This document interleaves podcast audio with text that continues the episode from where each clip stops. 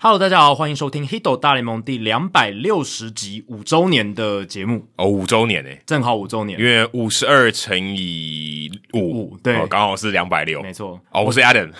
哎、我还没讲啊， 哦，你还没讲吗？我是 Jackie 李炳生。 我想说，刚才怎么有点顿下有来？点卡住。我们是全世界第一个中文的 MLB Podcast，每周一集和你分享大联盟的大小事。你会听到五花八门的主题，而棒球记者、专家、球迷有时候也会上节目，跟各位分享独家观点和经验，丰富你的棒球世界。不只看热闹，更要看门道。那这一集呢的节目是由汤柔大赞助播出哦，可能很多听众朋友知道汤柔大是谁哦，就是在做这个汤柔手套的汤柔大。那这一集呢，刚好我们聊到赛季没有要缩水嘛，好、刚好又有汤汤水水，好、很很搭这样子。硬凑在一 对起，对，硬凑在一起。汤柔大、哦，大家如果有兴趣的话，可以去网络上搜寻汤柔大，或是你的手套需要保养，或是你买了新的手套啊，这、算打广告啦，反正没关系。对啊，你也可以去找他汤柔一下，哦，可能马上就可以用了这样子。对有在打球的朋友可以多多支持去看一下。对，那赞助方案也希望大家多多的支持，持续的支持我们，让我们可以不间断的每周的更新节目给听众朋友们，每月抖一千，节目做破千。哦我们现在也是呃将近四分之一的破千了。没错，虽然五周年，那你如果前面五年都没听过也没关系，哦现在都还来得及，还来得及直接可以加入。而且我们三月还有一个新的方案哦，对，好，就是赠送这个看 MLB 学英语。没错，所以如果你有赞助至少五十一块以上的哦，你都可以来申请啊。你去这个节目的叙述里面可以找到一个表单，哦我们当然你要我们才给你啦，我们对不是每一个人都会送这样。对就是你如果有赞助，你去填表单，我就会寄给你。对，新加入我们的听众哦，如果你喜欢我们的节目，觉得我们聊的内容哎诶对你有一些帮助，然后也认同我们的理念的话，诶可以直接就来赞助我们，然后马上就有机会可以拿到这个 Adam 的证书，这样子。顺便再打一下广告、哦，最近在做这个台北市立棒球场第三季的募资，在三月十七号下午两点半之前就截止哦。所以如果你听到这一集节目哦，还来得及的话啊，你也想要支持台北市立棒球场，我们有送这个真宫跟梁 Sir 的摇头娃娃，哦，也有 T 恤，你可以去这个台北市立棒球场泽泽去搜寻一下，就可以找到第三季的这个赞助方案。另外，我们之前有提到说，如果你家里有开店啊，或是你自己有在经营一些咖啡厅，或是呃，可能平常有开的营业时间的这些店面的话，可以来跟我们索取口罩。那我们的一个听众有虫啊、他之前有做这个有虫撩美职，不过最近停更了啦。嗯，他自己是餐厅的老板，嗯，所以他有跟我索取口罩。那如果你是在宜兰，或是你有要去宜兰玩的话，可以去有虫咬物咬，就是那个咬东西的咬啦，一个口一个胶。咬物文创餐屋啊，可以去索取口罩。你就跟他们说，哎、我是 Hito 大联盟的听众，就可以跟老板索取口罩。对，宜兰旅游哦现在很夯嘛，所诶以对大家有空的话，顺便去有虫咬物文创餐屋逛一逛，吃对吃东西。也跟老板聊聊大联盟，对，他是非常喜欢大联盟，而且他其实也有一个 podcast 是聊大联盟，就是有从聊美职啊没。错没错，所以大家可以多多支持，然后顺便拿一个黑斗大联盟的口罩，哦，我们前面居然有三个广告诶，这也不算包广告，包含我们自己的话算四个，这算是推广推广、哦，推广推广广推广告，太难听了。 太难听了。工商服务，对对对啊，，好，接下来是我们每集开始之前都会有一个刊物补充的时间啦。那上一集其实我们聊到的是这个扩编的制度嘛，然后其实有稍微带到一些中职的事情，然后我们有稍微点到说，诶，中职转卖史，就是中职哪一些球队有转卖过啊？当然不是我们聊天的主轴，可是那时候稍微有提到。那那个时候我们只提到了，诶，兄弟兄弟象转卖给中信兄弟，哎然对，后还有那个乐天嗯对对，就是从拉米狗到乐天，拉米狗转卖给乐天，然后我们少提到一个，然后很多听众朋友，然后甚至有人就直接寄来听众信箱，还有在下面节目的贴文下面留言，来告诉我们说，诶，其实还有一对这样子。感谢江教练，还有听众信箱的黄阿丹，他们都有来信啊，或者是留言告诉我们，就是中职史上其实还有俊国雄转卖给新农牛，再转卖给义大犀牛，再转卖给富邦悍将这一对系列的转卖史。哦，这个也算是命运多舛。对，其实他们这个转卖的这种次数是最多的，对这种连串数已经有四次了，对，而且没有中断，没有中断。不像味全是有中断，可是味全某种程度来讲也不算转卖，它也算母集团还是同一个企业嘛？对，可是母集团易手了。对对对对，是母集团换换一了个对经营人、对对对经营者这样子。但是这个俊国换给新牛，换给义大，再换给富邦，这真的诶四个不同的团队，对四个不同的母企业这样子。从绿色换成蓝色，呃，对哦，啊，还有哦紫色，中间还有紫色中间还有紫色，对啊，那个时候义大的这个声势也蛮浩大的，所以我觉得这是一个好现象，大家听得越来越仔细，连我们不算是主轴的内容，只是稍微点到的东对西，对对，因然后为这个其实没有在写在我们资料里面，就刚好聊到了刚。好聊到而已，然后大家还是听得很仔细，然后我们可能就是稍微。描述上面没有那么精准，嗯哦我们可能只提到了中信跟这个乐天的转卖这样子。对我们现在闲聊也要非常注意。呃要非常注意。可是这是好现象，这也是我们我跟 Adam 常常在节目上诶鼓励大家对对对对我们做的事情，哎、这样是好事啊！你鞭策我真们嗯的真的，真的如果我们有讲不对的地方，真的欢迎来指正。对啊，而且也代表说，诶大家的这个棒球知识真的是越来越厉害了。平常我如果自己听其他节目，我都不会那么 在意呃，，我不一定会抓到，或或者我听到，我也不一定会主动去跟他们讲。可是我没有想到有明显的，哎、什么哪里有问题？对这对样子对对对，好，接下来还有一个是跟之前留言有关的一个 update，哦就是之前我们有聊到就是同分区的 rivalry 的话题嘛，那这个话题可以呃回到前面的集数的这个聊听众留言的时间去听，这样对，好像讲说我们要怎么呃怎么样算世仇嘛？对对对，怎么样？呃，哪一些球队算世仇？然后对对对一支球队它面对同分区的球队，还有这个同地理位置方向的这对些对对，球就是队，会可不会能地比较理多地理次位置比较相近的这些地方。对，那在大联盟的新的劳资协议谈成，我们等一下会有一个主题来聊，但是。这一个 update 就是关于赛程安排的 update，我觉得跟这个留言有一个连续性，所以就讲在这边。那从二零二三年开始就会有新的赛程变革。那今年是因为这个赛程已经有已经排压好缩了嗯了，就很就很麻烦，对吧、啊不想要再 reschedule 这样，所以从二零二三年开始，那新的规定其实就很明确了，同分区的对手从每年打十九次降为十四次。为什么要这样安排呢？因为大联盟希望说，接下来每一支球队都可以跟其他二十九支球队打，每一年都会打到，对，这是他们最想要达到的事情。对，或者说国联的那些有些地方只有国联的球队嘛，他可以让他看到大谷翔平跟 Mike Trout。对，所以接下来的球季哦，从二零二三年开始，每一支球队每一年一定都会对到其他二十九支球队，有点像其他像 NBA 好像呃 N- NBA 嗯 NBA 也是这样嘛 N F L 就没有了， ，NFL 就没有，因为 N F L 也就十六场啊，你能打三十支球三十二支球队吗？对，所以像 NBA 他们 East Conference、West Conference，其实那个 conference 的区分真的没有很大没有很大，只是排名上有一个区分而已。但是其实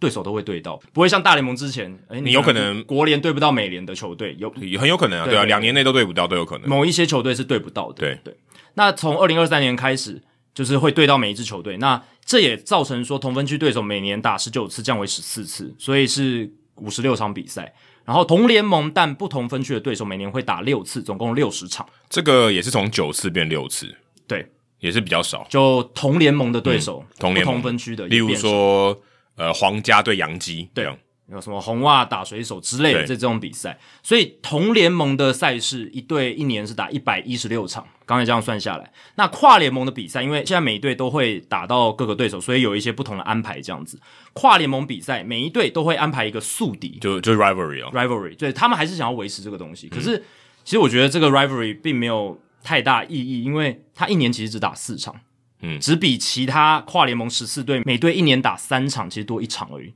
你说这样叫 rivalry 呃，不过可是那个洋基对大都会可能就多一场，就多一票场房就多很多啊，也是啊还，是有差啦。但是你如果要塑造那种诶这种宿敌的感觉，哦所谓 rivalry 就稍微少了那么一点点成分。对，因为以前的 rivalry 是有可能诶杨基每年都会打到大都会，可是其他的国联球队不一定会打到。对对对，对，会有这样子的一个区分。但现在这个就是比较接近了，宿敌一年打四场，但其他的跨联盟球队就是一年打三场，所以总共四十六场，所以最后总和下来就是一百六十二场的比赛对这样子。好，接下来是念留言时间，他的这个署名是谢谢上一季寂寞的 Trea Turner，诶这你没有按照地名啊，哎、对啊，你没有那个地名加人名的这样子一个配合，而且怎么一直都是 Trea Turner 啊？上次是 Tara Turner 因为去年 Turner 表现实在太好了，对哦，啊，还有那个华嘞，那个花蕾太帅，对，他的标题是说不知道能不能用社团来找盟友呢？哦，他讲的应该是 fantasy 的盟友啊。嗯。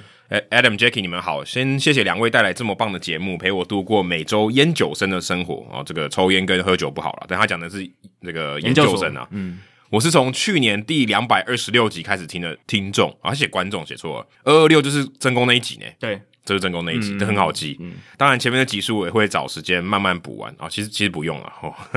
其实不用，其实不用。但如果你真的想听，也是可以的， 也是可以。以。你有失眠的困扰是可以听的。我我是没有很鼓励大家一定要去听前面的。去年因为同学的 Fantasy 盟缺人，所以找我进去凑人数，而玩着玩着也开始认识到一些大联盟球员，让原本只注意到中职的我，也开始关注大联盟的各式消息。他的挂号写说，Fantasy 真是推人入坑大联盟的好东西。哦，对，没错啊，就基本上都是这样子。进而认识到贵节目。节目中充实的讨论以及各项议题的关注，都使我获益良多，也让我注意到更多非棒球场上的议题。哦，其实我我我觉得我们节目没有很很 fantasy 导向哦，你嗯像国外有些节目，它真的就是纯 fantasy 导向。因为 fantasy 时效性非常高，基本上要么是 daily，要么就是你一周可能要更个三次才比较有意义。哎对对不然你如果我们像一周一次，有可能一个礼拜之初的那个球员就是已经受伤了，对啊那没什么好没分什么析的意义，对啊。所以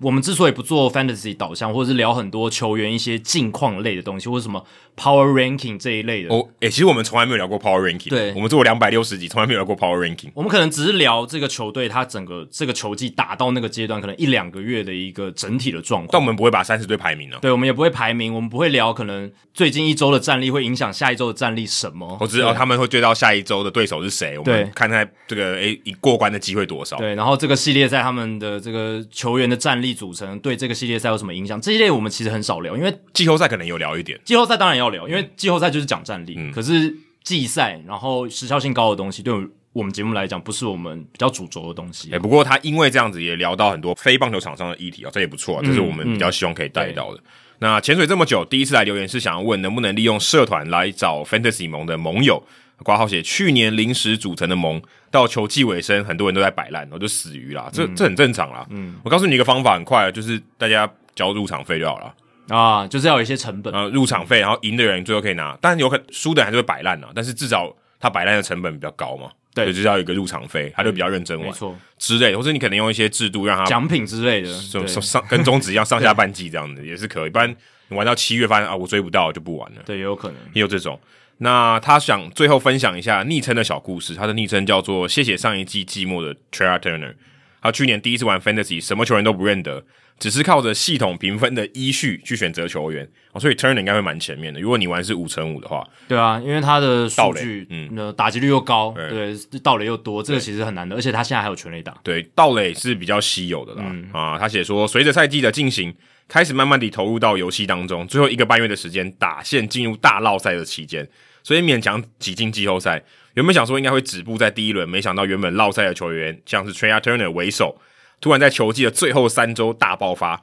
让我出乎意料拿到 Fantasy 第一次的亚军，所以用昵称来感谢他们。哦，那你就是新手运嘛？对啊，而且其实 Turner 还有一点就是他的守卫是游击，哦，哦这个价值更高，对因对为对游击大部分的野手打击或者是其他对，的如果你啊表是现没那么好外野的话，可能就还好。对就是所以贬值蛮多的。 ，Turner 他是综合了这么多因素，然后又在最球季的最后三个礼拜大爆发，所以真的对 Fantasy，如果你是那个时候的持有者对，呃真的很有帮助。而且而且，如果你是玩五乘五的话，盗垒就会差很多。嗯我不确定是不是你是玩五乘五，因为这边没有写。那当然你是可以来社团找啦，这没有问题的。就其是实这个就是我们社团的一个对对对很重要的一个功能之一啊。其实我们之前有组这个 h i t o 大联盟的嗯这个 Fantasy 嘛，啊可是因为我们两个在太忙了，对， 就我们只能玩自己的，我们也就是我觉得也没有什么时间去顾大家。如果可以，就成立新的联盟这样。就后来就是我们那时候好像是二零一八年有做这件事，对对然对后那个联盟我就一直玩到现在，但是我也之后也没有创新了，我们啊就是、对啊之后就是请其他的听友帮忙，就是我们的听众朋友来帮忙，对对对，所以让他们所以你也可以自你己成立也可以成立 h i t o 大联盟的这个完全没有问题。完全没有问题完全啊没有问，这个就是社团目的就是让你找到志同道合的人，而且喜欢大联盟到这种程度的人，对不对？那这样的话。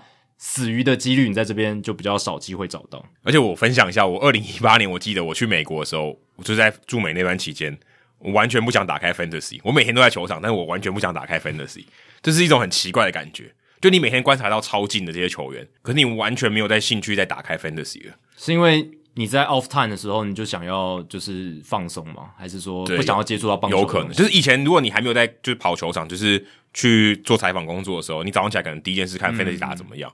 但也有可能是因为到那边的话就是工作时间嘛，那你不是早上起来看嘛，就是他等于是晚上的时候看，那就没有没有力气啊，就不想看了。你已经工作完了，而且你一整天泡在球场， 就真的，你到那个，反正有点像说，你最越越接近那个事件的中心，你反而越觉得无感，嗯对啊的那种感觉很奇妙。其实我听到很多美国的一些棒球记者，他也是可能小时候的时候玩 fantasy 玩的很火热，就是玩的很投入，可是他开始把棒球当做他的工作之后，他也比较少玩，或者是不玩了。就因为 fantasy 真的很花时间。如果你真如果你真的很认真玩的话，其实很花时间。你想要玩的好，其实会蛮花时间的。好，接下来是 Go Go Backer，Go Go Backer 很常来耶、多次留言，对啊，这个纽泽西的 Prince Fielder，其实两百五十八集的时候，我也想拿附中举例，没想到学弟就先说了哦，所以他也是附中的耶，对学弟就是指我啦。对对对，他是九百八十八班的，嗯对我是一二三七一千两百三十七班，差那么多对，差了。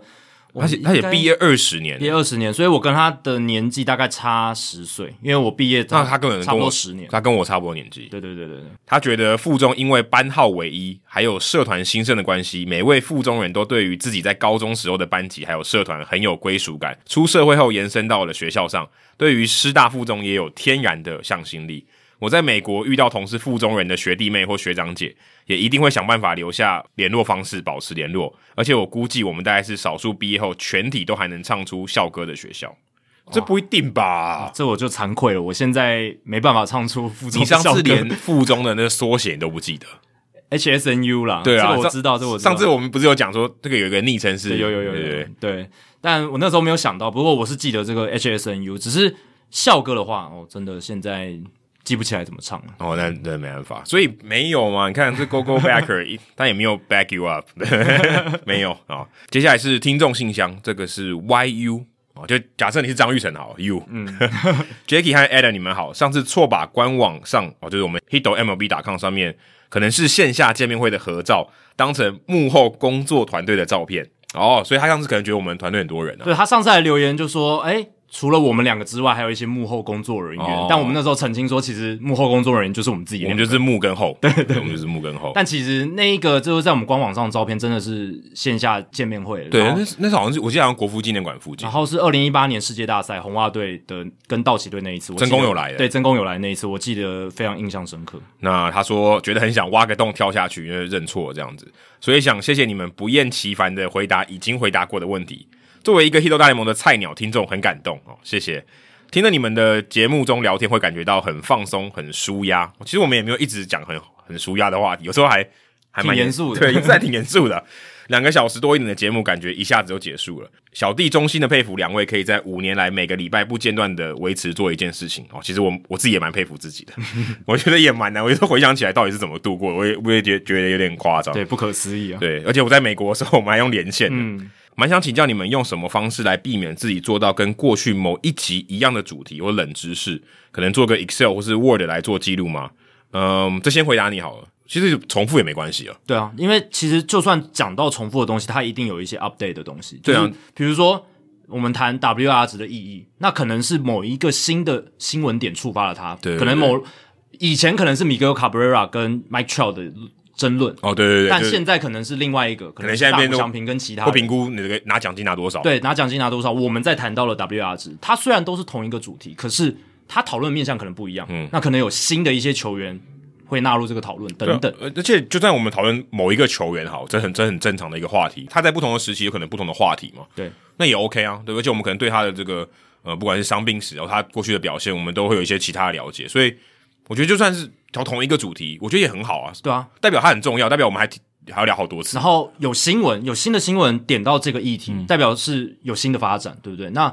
以上一集我们聊这个扩编来讲好了，之后大联盟蛮有可能会扩编的，可能对啊扩编到三十二队。那那个时候我们是不是又会再聊到这个历史？对啊，一可定能会对啊，甚至可能有更多，例如可能有这些竞选的城市，对那可能有一些其他的话题。对。那其实这样很好的是，我们可以如果没有想到，我们还可以请听众，诶，如果你想要听到更仔细我们关于过去聊到扩编的话题，还可以可以回去 refer 到听第对两百五十九集嘛。我那们也会跟大家讲。对啊，我们会跟大家讲。那新的那一集，我们就讨论那个时事跟这个扩编议题的关联，再再去拓展。对对啊，因为其实我们之前有跟大家提过，可是后来有点无疾而终。就是如果大家可以做 wiki 嘛，就是有点像知识管理，嗯等于说，哎、你可以真的可以用查询的。不过这个蛮花时间的，而且我们也没有办法有这些支出可以去做这些事情，所以目前看起来就是我们只能用 Google, 嗯官网对对官网跟 Google 的方式，因为我们每一集的节目会有一些叙述嘛，所以会有一些关键字。那我们未来说，哎、我们可能要找扩编，我们就知道哦，扩编是关键字，我们再回去官网里面用搜寻的方式，哎、找到哪一集我们可能聊过扩编，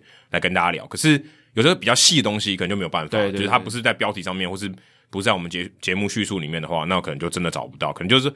好像有聊过哦，我们也不是印象很深刻，但是为太多东西了，所以有可能就会变成这种情况。因为我们节目的那个叙述是摘要啦，我们不是说把它整个写成逐文字章稿打出来这样子，所以我们也不是说所有东西都能够涵盖在那个摘要里面。所以有时候我们自己聊过的，我们可能也忘了，然后也查不到。那对啊，甚至我们聊过的内容，我们自己真的也记对也记不得了，对对也不是说我们聊过，我们都全部都记得。对，所以有重复，其实也是帮助我们 refresh 我们我们的记忆，然后也是帮各位听众朋友，因为新的时事可以再去重新检视这个议题。我相信一个议题，我觉得我们节目虽然做了两百多集，可是也不会聊重复超过五次以上，有一些可能有，但是有一些比较大的可能。呃，比较所以独立的，就什可么能呃什么明星赛遗珠，我对们每年都要聊一下。嗯每年都要聊一下，这个当然是重复性的议题。可是，比如可说是一些人不一样啊，对对对对吧，可是人不一样啊，对对不对？里面的人不一样，那比如说什么像像那个外来物质什么的，可这能这每很隔新两的三年或哦者是隔一阵子才会聊这样子。但是我觉得重复没关系，就是它一定会有更深的东西。不过你刚刚讲到那一点，就是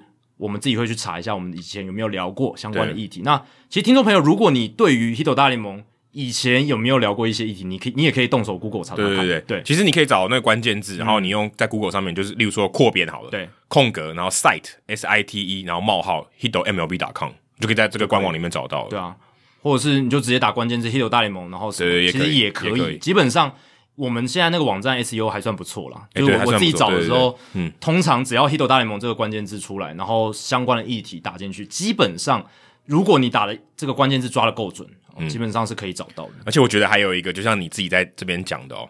其实我们五年来，我们自己也是一个有机的在成长嘛，嗯所以节目也是在成长嘛，所以同样内容五年前聊跟五年后聊，其实也不一样啊了。我们的观点会改变，然后我们因为知识的累积，我们可能会有一些新的看法。所以事实上，我反而觉得重复是好的。哎、对对对，啊欸就是一个验收嘛，或者说，哎、我就知道，哎、一比对，哎、不错哦，有成长，嗯没对不对错？像五年前你唱这首歌，五年后再唱同一首歌，不同的可能韵味嗯对啊，可能不同的韵味，对，所以这个是不，我们没有刻意一定要避免重复。嗯不过他想说冷知识，冷知识的话就很真的很冷，所以也要重复。其实我蛮觉得困几率非常低，而且我们大概都有一点印象，我觉得应该不可能到重复。其实很难啊，我觉得很难，很难太多事情可以做冷知识。对对对，因为我们都大部分是跟时事有一些可能结合，或者那一集可能诶、比较没办法延伸的，那我们聊一下这样子。那他说节目的谈话是想到什么就讲什么的嘛，然后他挂号里面写可能以事先做过的功课去做延伸，我有点看不太懂这个文字，不过的确我们要先做功课，然后我们在聊天的过程中可能把我们先我们做过的功课丢出来，然后在中间我们可能会想到什么讲什么。对对对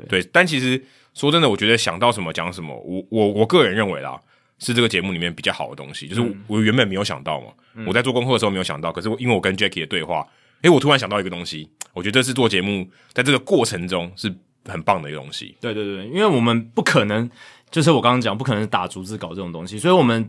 在节目前做的功课呢，其实就是一些骨干支架，对对对还有一些我们记不起来的数字啊，一些比较细的资料，对我们要提出来做一些参考。参考这样子，但我们也不会照完全照着这个大纲一步一步去走，对，也不一定这样是也很这无子聊。而且对对对你要想哦，这个内容其实我们跟写文章是很类似，可是写文章就一个人在写，嗯对不对？你你很难有触碰的火花，但有时候你写一写，可能想到新的东西。嗯可我们在两个人在聊天的过程中，就会有很多火花，是，那就等于好像在共创一篇文章或一篇内容一对样对。对。这是我觉得 podcast 中间一个很特别的地方，所以这个其实是好事情。对啊，如果都是已经稿子都写好了什么的，那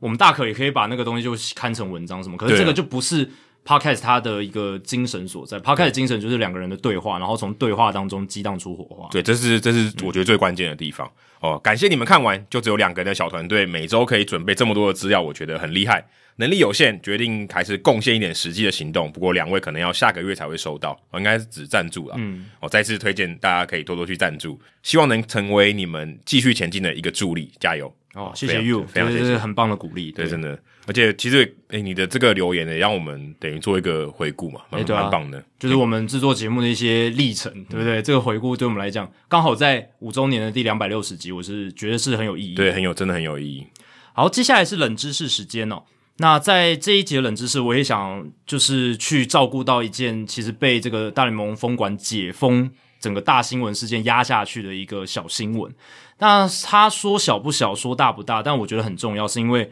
有一个人去世， 他是退役大联盟球员 Odalis Perez。哦，说到这个球员，可能我讲这个名字，大家第一时间可能是啊，他是谁啊？其实我说真的，我也不记得。你也不记得，但我对他特别有印象，是因为当初我不是说我很喜欢玩这个二零零五 MVP Baseball 嘛，嗯那就是 EA Sports 那个游戏，然后零四年有玩，零三年有玩。那 Odalis Perez 他刚好就是那个时候道奇队算蛮强的一个先发投手，就是轮先发轮值里面的一个主力这样嗯子。我那时候印象很深刻，因为零四年他表现还不错，然后那个时候道奇队的轮值还有石井一久、Jose Lima、Jeff Weaver 这一些球员。哦，Jeff Weaver 哦，对，那时候他还 Jeff Weaver 是道奇队的王牌，耶，就是头号先发投手。二零二零零四零四年的时候， Jeff Weaver 哎，对啊，Jeff Weaver 就是 Jerry Weaver 的哥哥，哥哥，漂法哥。他有这么久以前哦，对啊，他已经蛮久以前了，因为他二零零四哎，对他已经年纪蛮大的，老实讲，他现在应该就是四十好几吧？对啊，因为就是在那个年代，就是道奇队那个时期的一个墙头这样子。然后那个年代，就是因为印象很深刻，就还有野茂嘛，野茂英雄石井一久、Jose Lima，然后 Jeff Weaver，然后 Odalis Perez，其实那两年都表现的还不错，所以。在那个游戏里面呢，他的数值就被定义的蛮高的，在道奇队这支名门里面。然后，因为为什么那时候特别会关注道奇队，就是因为有陈金峰嘛，所以总是会看说啊，陈金峰他被安排在哪个位置什么的。而且那时候二零零五年封面还是陈金峰，所以就会玩到道奇队，所以对 Odalis Perez 这个左投手就特别有印象。那他在上个礼拜，就是我们录音的前一周呢，他在家里面不慎滑落梯子，他可能是去修屋顶还是什么。美国人常常就或是这些欧欧美人家，他但是他是在自己的老家多米尼加啦，嗯，他自己去修屋顶的时候摔下来，然后就就去世了，这个蛮蛮令人意外的。这个就是变成了一则新闻这样。那 Perez 他有一个很有趣的地方是，他是大联盟史上第一位在季后赛拿下大联盟生涯首胜的投手，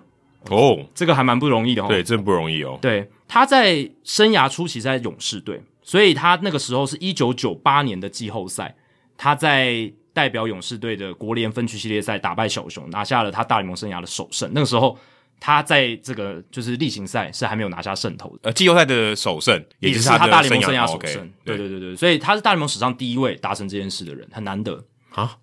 这个有这么难？对啊，到这一听起九来九八年才发生第一次哦这，听起来还好而已啊。但你想嘛，因为以前古早时期只有世界大赛，然后季后赛扩编，算是到一九六九年有这个东西区之后嘛。，对，然后可是投手来来去去这么多，每一场都会给一个胜投，哎，对，只是说因为过去近二十年以前呢，其实你要大联盟球队让菜鸟球员去担任到就是季后赛的先发投手，这个门槛是很高可的。是我觉得这个“菜鸟”这个两个词是未必，有可能他是一个中继投手，所以他捡到一胜。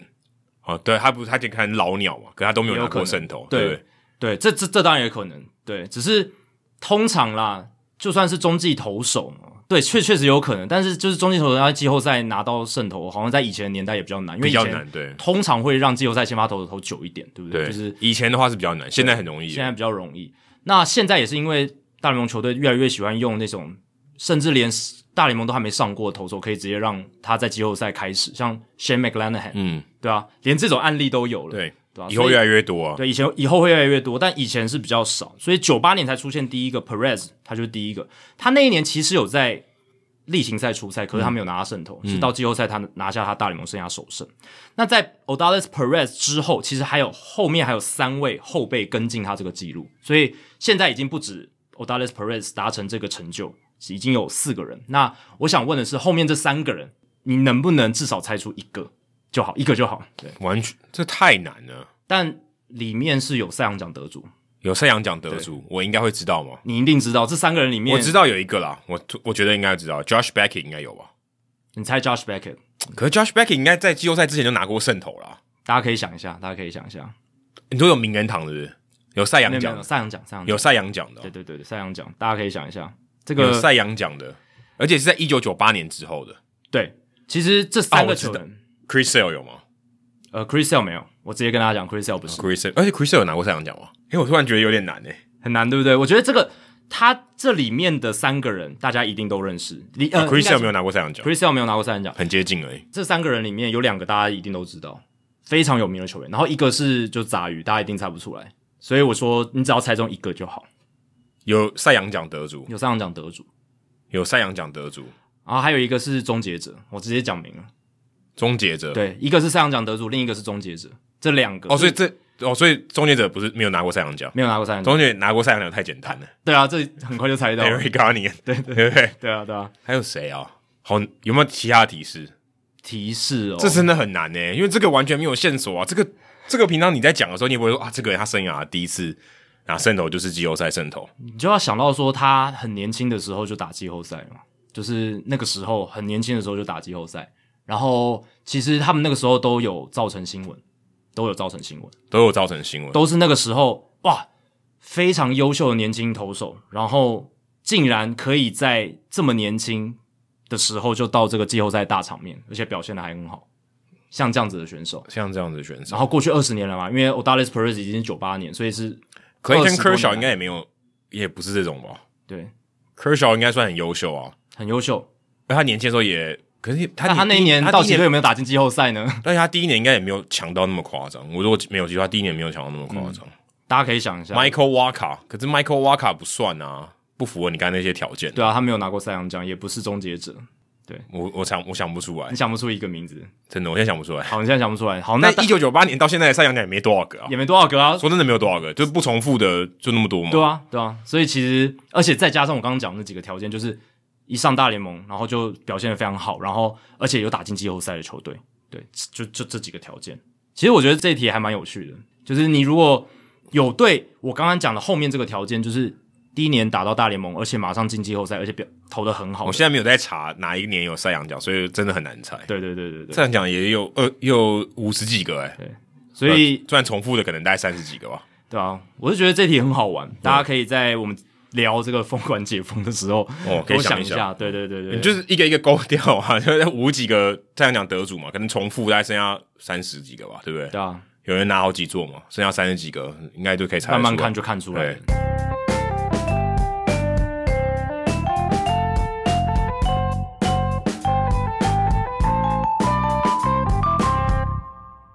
好，这个礼拜最大的事情当然是恭喜大家，贺喜老爷、贺喜夫人，真的是终于封管结束了。哦，再不结束的话，我们就要一直聊这个话题，有点累，有点有点乏了。其实是很乏，我必须说，因为在封管结束之前，真的是我每天早上都会去 update，就是现在劳资协议的谈判啊，然后要看一些劳资协议的一些细节啊，不管是奢侈税线，看不管 Jack Jacky 的人生多痛苦，对啊，我都不会这 样做。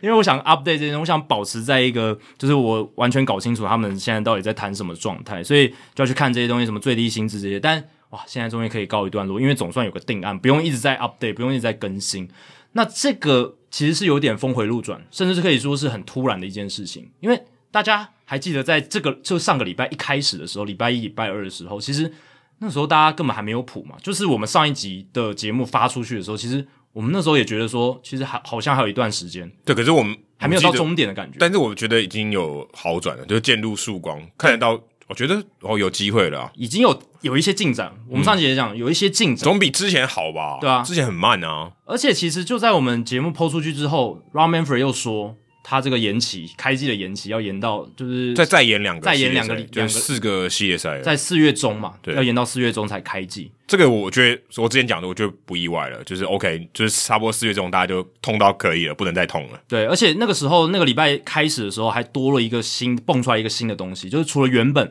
诶蹦出来的这个规则的修改的议题，然后后来又蹦出来了国际选秀。对，前面根本没有国际选秀的讨论啊，虽然之前我们有讨论过说有可能国际选秀嘛，但是那这很个早的时候，对，但就是我们跟纹身大叔对聊的时候，但是并不是主轴，对，并不是他们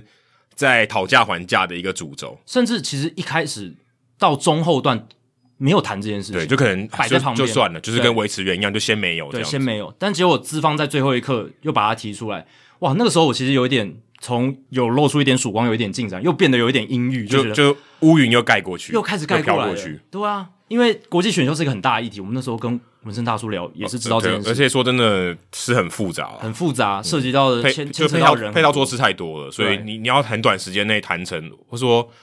要有一个共识，然后我们之后配套细节再谈，也不是很容易的事情。对啊，所以我那时候就觉得，哇，你现在要谈这个东西，哇，那惨了，那那是不是要搞很久？诶，结果没想到过了两天之后，可能大联盟也知道他们这样搞的话真的是没完没了，然后球员方也想要设一个停损点了，然后再加上说大联盟在呃三月十号美国时间三月十号提出的那个提案，其实有做一些让步，嗯，所以在球员工会这边的投票上面，他们就选择通过，嗯，然后也造成这个封管的结束。但其实他们那个八个人，就那个执行的委员，八个都投不通过。对，我觉得要讲的就是一个很有趣的关于这一次工会的投票，就是他们其实执行委员会八个人都是投反对票，就是说，诶我们要继续谈，对，但不是 OK？三十队的球员工会代表二十六比四投同意，嗯，哦，所以好像只要十九票就算过了。对对对，就是只要过那个门槛，就是通过。那劳方同意资方的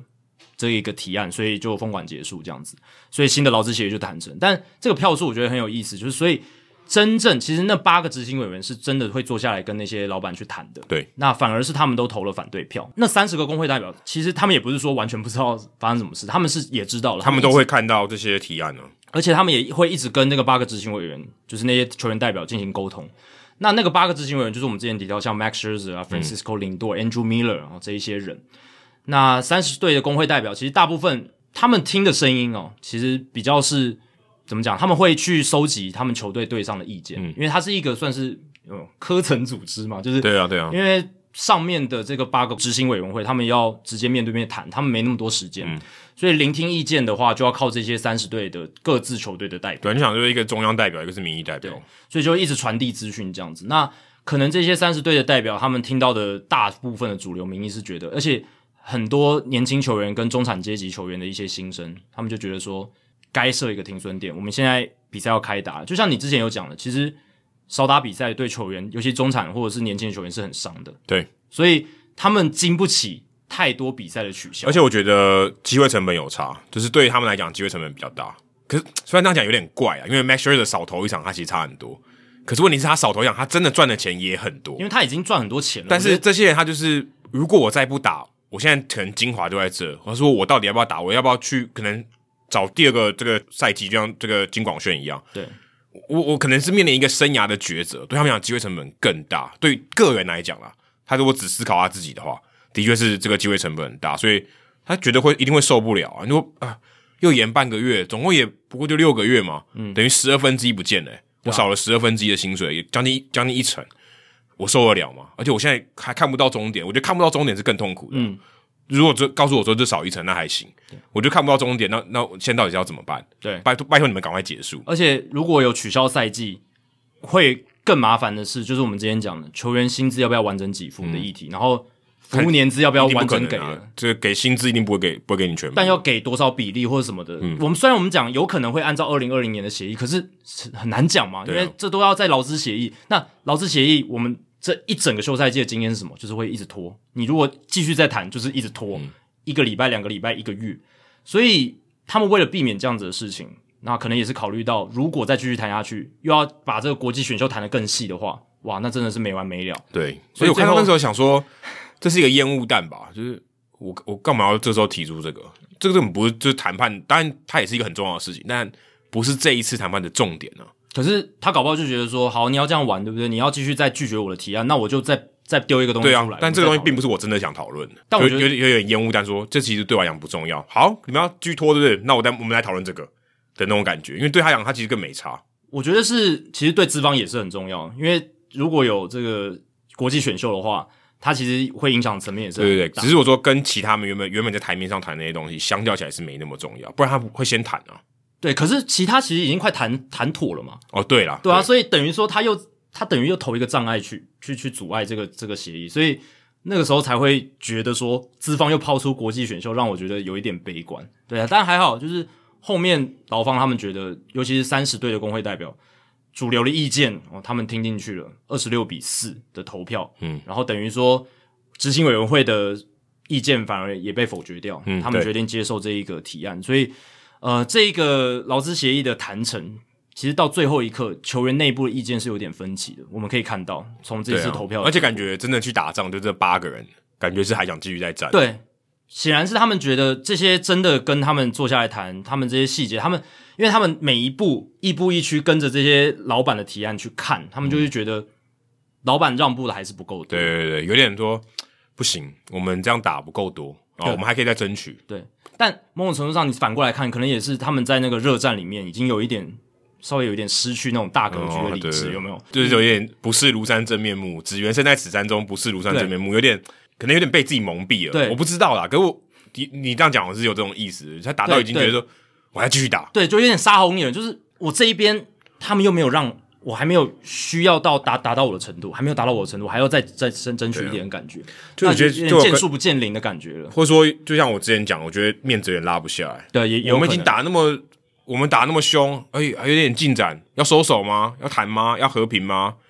然后他就有点不想。或者是他面对面 看到那些老板跟 Ramen f r 的时候，哎、觉得看到他们嘴脸有点不爽，有点情绪在里也面。多少会啦，就是我说，因为他们毕竟是要花那么多时间谈的，没也错是最辛苦的。对，那对于三人队工会代表来讲，他们可能某种程度上，你也可以说，也许稍微有一点旁观者清。当然，他们也不是完全的旁观者，他们也有参与，可是他们考量的更多的是实际的一些生计问题，嗯还有一些大格局，就说，诶，棒球的整体利益怎么样，我们还是要去顾全到那一点。啊多或者说对他们来讲这件事情到底有没有那么重要，跟打球来比，因为说真的，很多人他也觉得 OK，你就是定一个规矩我们就打，那那规矩对我有利或多少有利，这些哦我其实没有那么在乎，你多争取到的税线，每一年增加两百万，就对我真没的有会影响影响那么大吗？对，就是有可能甚至是有些人说真的，他就是没有影响，对，就影响不到他，是他就是他也他也不是那个税线的这个极致嘛，他也不是那种极战，就是说啊冲击季后赛的球员，他也不是，对啊，他也不是这个仲裁之前的一些球员，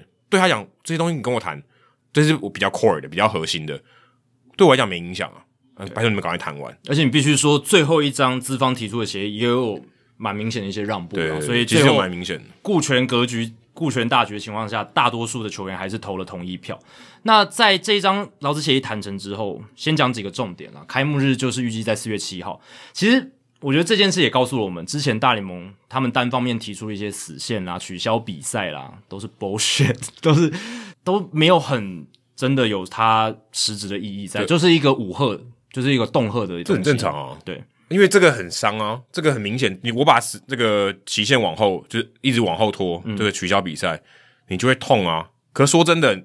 我就是我很想说，我要拿那个电你有没有？嗯，我要拿或者拿什么东西很烫去烙印你，对不对？你看到他在冒烟，我要来了，我要来了，结果他根本就不烫，然后你就会怕嘛， 对啊你就会怕，你就会让步嘛。其实他根本他现在，我就算四月七号开始打，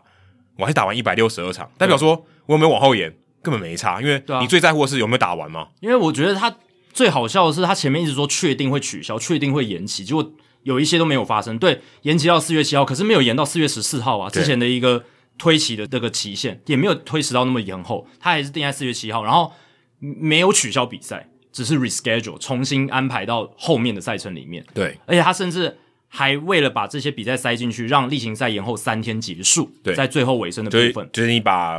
原本把东西塞进去，然后后面还多出来一点点。对，然后这些比赛会用所谓的双重赛，或者是在原本的休息日里面把它塞进去，这样子就是一定要打完一百六十二场的意思。当然，对我来讲，我觉得打完一百六十场很好，很棒，就是对而且我是希望看到这件事的。减少很多麻烦啊，就算那些薪资东西很麻烦，只是说，这又凸显了大联盟之前说的话很多都是谎言，那义正言辞的说谎言呢、就是我们确定会取消，确定会延期，然后结果都是骗人的，就觉得就是谈判的技巧嘛，嗯就是跟你说我要跟你离婚，你也结果真没离啊但。你不能，我是觉得这个就有点太让我无法接受，对吧、啊劳方没有做这件事情啊，他没办法做、啊，劳方很被动啊，是很被动，但他没有说一些其他的谎，对不对？他因没有为说公管是主动的嘛，就是是这个联盟主动的，资方那边主动，所以他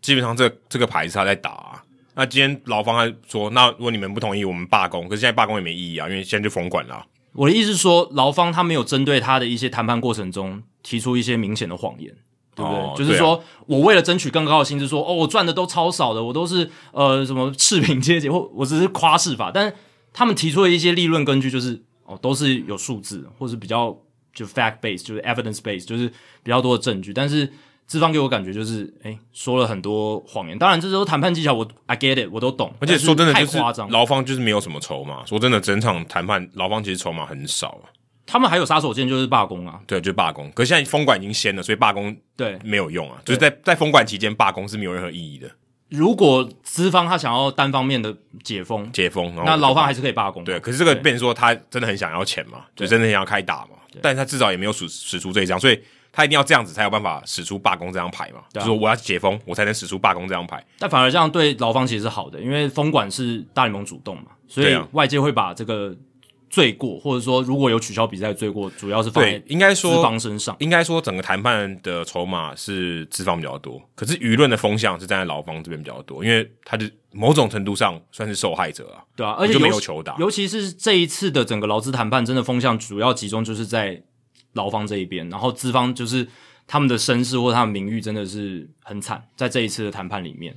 当然也是跟现在社群媒体球员可以自己对啊发声，然后资讯越来越透明化，呃，有财报的公布，然后有更多媒体一些、呃专家他会去分析这些事情，对甚至连这种劳资谈判的律师专家都会在推特上跟一般大众解释现在到底发生什么事情，所以大家已经有点看破了这些大联盟资方的一些手脚，所以舆论越来越对资方不利，所以某种程度上，我觉得资方也是因为受到这样的一些压力，他不得不做更多的让步来促使这些协议可以谈成。资方的舆论就是说他们没钱嘛，亏钱了、他只也只有这些东西可以说了，对而且透可能要透过联盟的方式来说，就是 Rob Manfred 就有说这些嘛。对，那他这手段，这些手段他就只能用这样子，哭穷的手段他就只能用这些了。然后设定一些期限，然后说，哎诶你看是工会他们拒绝我们的提案，他又再次拒绝我们提案，来嗯可是这也是试图去这导风向这。但这是这也是真的，就是至少工会就是没有对接收。但就是那些内容，可能他们觉得说，诶，细节上大家都不会去注意，但现在其实大家都开始很看一些细节，知道他们在玩一些什么把戏这样子。所以蛮好的是，诶，一百六十二场会完整打完，而且开季就快要发生，四月七号。那三月十三号，在我们录音这一天，就是美国时间的三月十三号正式开始，就是春巡的部分。对，春训营就开始了，春训营好像一个礼拜以内就要打嘞、对啊就就有表嗯演赛要打。三月十七号表演赛就要开打，所以一切都会非常的快速。那整个交易市场也解封，然后这样一连串的都开始这样子，所以整个就是在解封之后，真的就是我如我们预期嘛，马上就要全部都动起来，动起来嗯真的但是大其实动起来大家其实是有准备了，对对就知道说 OK，一解封就是有点像是我站在这个起跑线了嘛，我已经蹲在那边了，也不是我还要先穿鞋子什么，他大家已经先准备好嗯了，可我不同意耶，因为你在解封之前，你不知道什么时候解封啊。但你至少要把鞋子穿 好。但我觉得也没有到准备就绪，就是也是蛮凌乱的，就是鞋子可能还是真真的吗？我觉得，我觉得大部分 OK 诶、就是他们知道说 OK，只要这个一宣布，哪些事情就马上接着做。我觉得是最后的，当他们把国际选秀这个议题搁一边的时候，才真我才真的觉得好，这个应该有机会可以来谈成。不然在那之前，我其实都还是觉得可能还要再演。哦，我真的吗？我我是这样觉得，我我觉得大概就是之前就闻到，大概就是这两个礼拜就会搞定了。我的看法不一样，因为我一直亦步亦趋的跟，我就是看，因为之前也是觉得快要曙光，结果又是一个烟雾弹啊！你怎么知道会不会又再拖延一个月？我那时候是这样觉得。哦国际选秀出来之后，我就知道这绝对是烟雾弹，因为这个太不合理了。你之前都没有谈这东西，代表对你来讲不是立即一定要做的事其。实他们二零一六年有谈，但是没有对啊成但我真。对，就是说这些东西是我们一定要马上解决的。你知道，就是说税线啊，然后这些对年轻球员的这些奖金啊，对他们讲是一定要谈的，他觉得很重要，所以我们一直在这边一直在讨价还价。对国际业余选秀当然也许也有谈，但它并不是真的被拿上台面来谈论的那些筹码。我们或是我们意见很分歧的地方，也许有，但他没有没有拿出来谈，代表说他其实相对于那三个或是那四个大项目来讲，它没有那么重要，很重要没有错，但没有那么重要。你突然丢出一个第四、第五重要的东西，代表其实你其实一二三已经快谈完了。你说，哎、我们现在我们还有一点筹码哦，第四个我们也没有同意哦，但其实一到三他们已经觉得差不多了，我觉得是这样子。对，但你虽然这样讲，可是其实球员工会的执行委员他八个人都是投反对票的，所以对我是觉得到前一刻其实都很难讲。要不是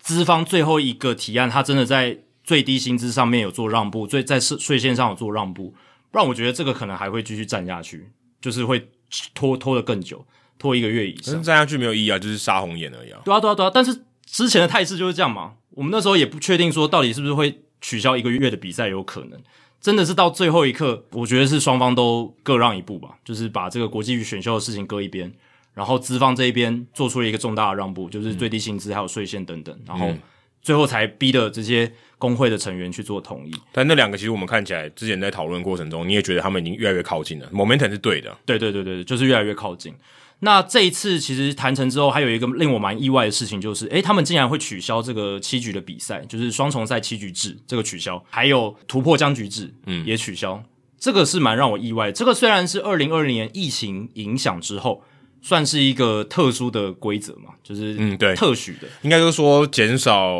人员的使用，行政人员使用，因为那时候疫情关系要很多裁剪，哦，有很对，多一些或说，哎、我的行政球作业员就不要消耗那么多，我打对七局我可以少消耗一点球员，一定嘛？长期看来一定是对减少这些通勤，呃，不是说就是这些 travel，、对嗯这些支出或是这些风险在那边然。后缩短比赛时间，可以让大家有比多一较点多时间休对息对对之类的。对，所以那个时候是疫情的名义执行了这两个规则：双重赛七局，还有这个延长赛突破僵局制。那那个时候其实我们也聊了很多次嘛，我们甚至觉得说，诶，这个规则应该就会 here to stay，了就是对永远待在这边了。没想到这一次新的劳资协议谈成，双方竟然都同意说，诶，我们现在正常的赛季回归，那 COVID 的这个影响越来越小了，所以把这个双重赛打九局，然后没有突破僵局制，全部把它再引用回来，这样子。等于就是还要多增加人员的使用啊。他们可能也许双劳资双方都觉得多增加人员使用，或许增加就业机会。也有可能，对啊，你唯一能想到就是这个、啊，因为缩对于这个缩短比赛时间，它一定是扣分的嘛一。定是扣分的、啊这其实蛮让我意外的。那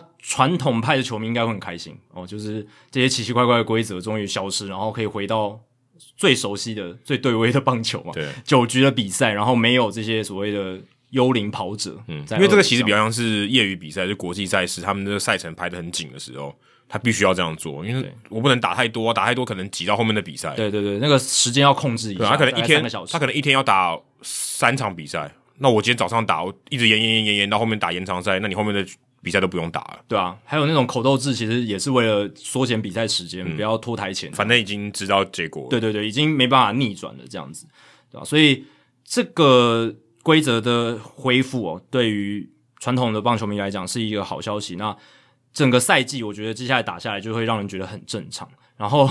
我也会觉得说，其实你看赛季又是一百六十二战嘛，然后四月七号其实跟原定的开幕日也没有差很远，所以我差觉差得不多一周啊吧。才一个礼拜，嗯所以我觉得对于绝大多数，应该说很大部分一般的球迷来讲，嗯，这个赛季打完的时候，他可能甚甚至不知道说，嗯，其实大联盟休赛期有发生封管什么的，他如果没有一直关注，对可能会可能会没无感哦、真的会无感的。就是如果你只看比赛，然后啊你没甚有至他在可能关心一些甚至他周可边能都不知道最近谈成了，哎，对对，这有对可能哦、这他很可有能就知道说，嗯哦，哦要开机了，大联盟开机了，正常吗？四月七号差不多就是这个时间，一般来讲都是稍微晚一点这样。对他可能也不会注意到稍微晚一点，他可能也不会特特别去注意这个赛程的，嗯就是比较晚开打这样，对吧、啊所以我觉得还蛮有趣的，搞不好对于大多数人来讲，这一阵就是我们整个休赛季讨论这些议题，其实对他们来讲都不是特别的重要，这不样。过可是过程我觉得蛮重要的、啊，就是你知道，如果如果你在乎这个谈判的过程，过程中是可以学到一点东西的啊、就是你会知道说、哦，原来他们在乎的是什么啊，两、边的这些让步的逻辑是什么，你可以知道一些。那你你知道这些谈判的这些背后他们为什么要争取这些东西，这个是很有帮助的啊、你对就不要只看说 OK，我们有棒球可以看，然后要开打了，这当然是如果你是真的想看棒球是 OK，可是如果你关心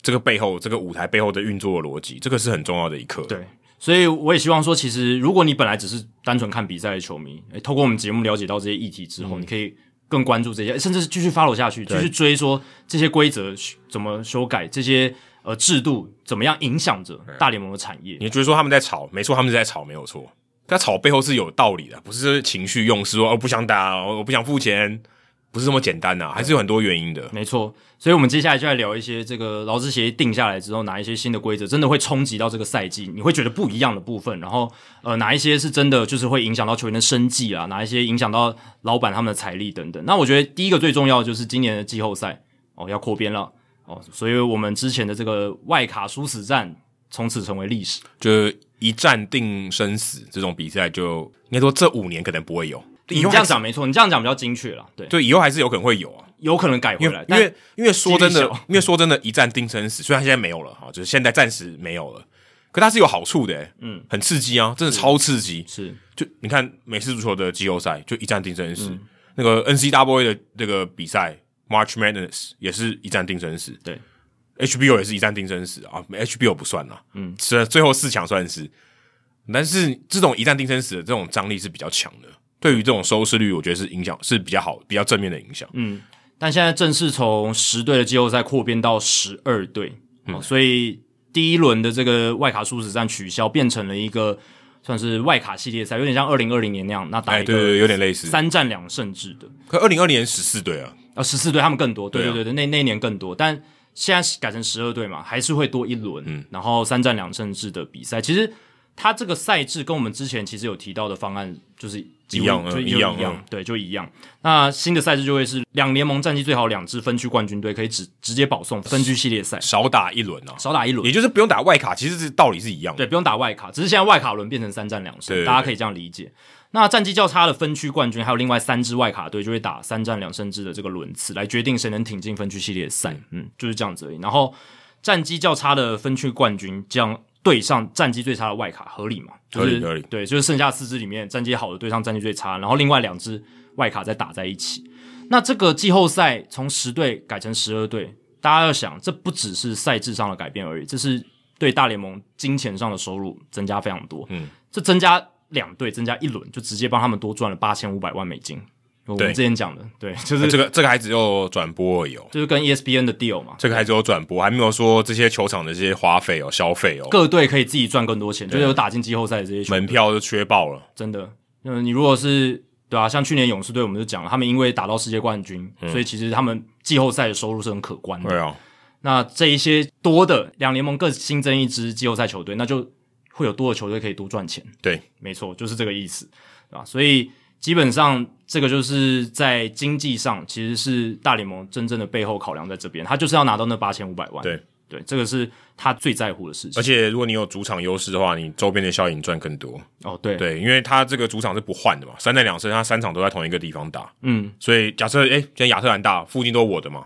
对不对？旅馆的地也是什么都我的，餐厅也我的，我都有投资。那如果你来我这边主场打，我当然要争取主场优势嘛。虽然主场除了比赛的优势以外，场外的优势我也要都要拿，那这那才是金钱也也有赚啊。所以主场优势也扮演重要角色，在第一嗯轮，所啊以这也是鼓励了球队要打出更好一点的战绩，不要只是挤进季后对赛而，已，不要只是你拿到外卡而已。对这个绝对也是工会他们想要看到的，就是要鼓励球队努力去竞争，嗯然后在交易大限前，他会觉得说啊，我虽然是蛮有机会可以进这个外卡的，可是我想要把这个种子的顺序往前推一点，对，我要拿到主场优势，至少他如果今天我拿呃六队，第五名跟第四名差很多，有差，对不对？对啊，就有差了。这个种子顺序是会影响的，嗯对啊。那再来看到，除了季后赛以外，薪资仲裁的球员，他们跟球队协商薪资的死线修改到了三月二十二号，哇，所以只剩下哇一个礼拜的时间 可以跟球队谈薪水，就是这些薪资仲裁资格的球员这样子。我我很好奇耶，这个时这个时间觉得不太合理耶，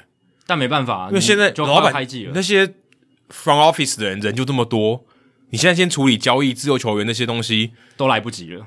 你一天就是二十四个小时，你人就这么多，除非你一直雇佣，你也不可能雇佣新人也不合理啊，他怎么可能马上就上手？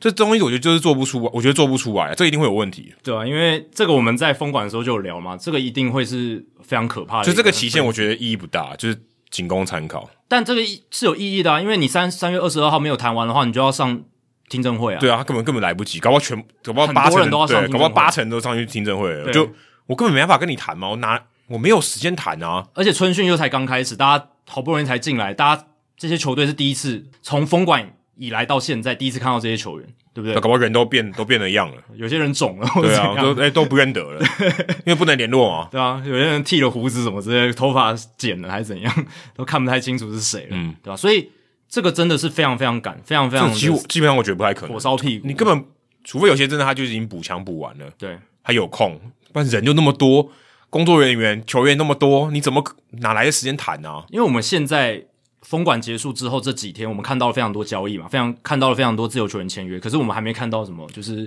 就是在上听证会之前敲定这个薪资仲裁对，薪资的这有新一个闻根本的原因是因为那些人他不会跑了，也是你对。别人抢不走嘛，就我们之前聊过，就是我一定要先搞定交易，跟我自由球员因为要签交约，易别人会抢走嘛对，然后自由球员别人也会抢走嘛，这个东西这球员是我的，我我要只是先付多付少而已。 我要先把还不确定的事情先搞定。那这个以薪资仲裁球员，我至少有他的权利嘛，对你只是说只是说会你只不是会跟他撕 破脸对而或已。或者要付多付少，对，啊付多付少这样子，所以这个会被推迟，薪资仲裁会被推迟，但是死线就定在那里，所以外界就预估很高的几率，例行赛的时候还有人在开听证会，哦还有人在炒薪水，不会啊，中华职棒也做给你看啊，有人 那个合约都还没签好就来春训了。 是李正昌不是还说，这个美国球队你没有谈好合约，你是不能出现在春训营的，嗯，很怪嘛？对啊，就是啊，有点像你你还没有拿到学籍，你就先去上课了，对。很怪啊。之前大联盟我们之前聊过嘛，也有球员发生，就是就是在九五年的时候，就是已经开季了，还在谈薪水这件，就是还在谈薪资仲裁的事情，还在上听证对，会，因为很正常，因为就来不及就啊，来不及，对时间就这么多，事情那么多，你根本就做不完啊。所以大家可以预期哦，这件事在本季会发生，可以嗯观察一下，还很有蛮有可能趣的。嗯，然后今年就是因为封管的关系嘛，然后就没办法做这个规则屋选秀了，嗯因为呃，其实有些球队会担心说，就是封管期间完全接触不到其他球队的一些新秀，其他球队球探也看不到自己的新秀什么的，会不会？就是陷入一个很慌乱的情况。如果我们要在短时间内设一个 deadline，然后说哦，我们在哪一几月几号要定规则五选秀，他们已经要忙这么多事情了，哪有时间管这个？所以最后劳资双方干脆说好，那今年就不要嗯今办年就不规则要五。嗯对，其实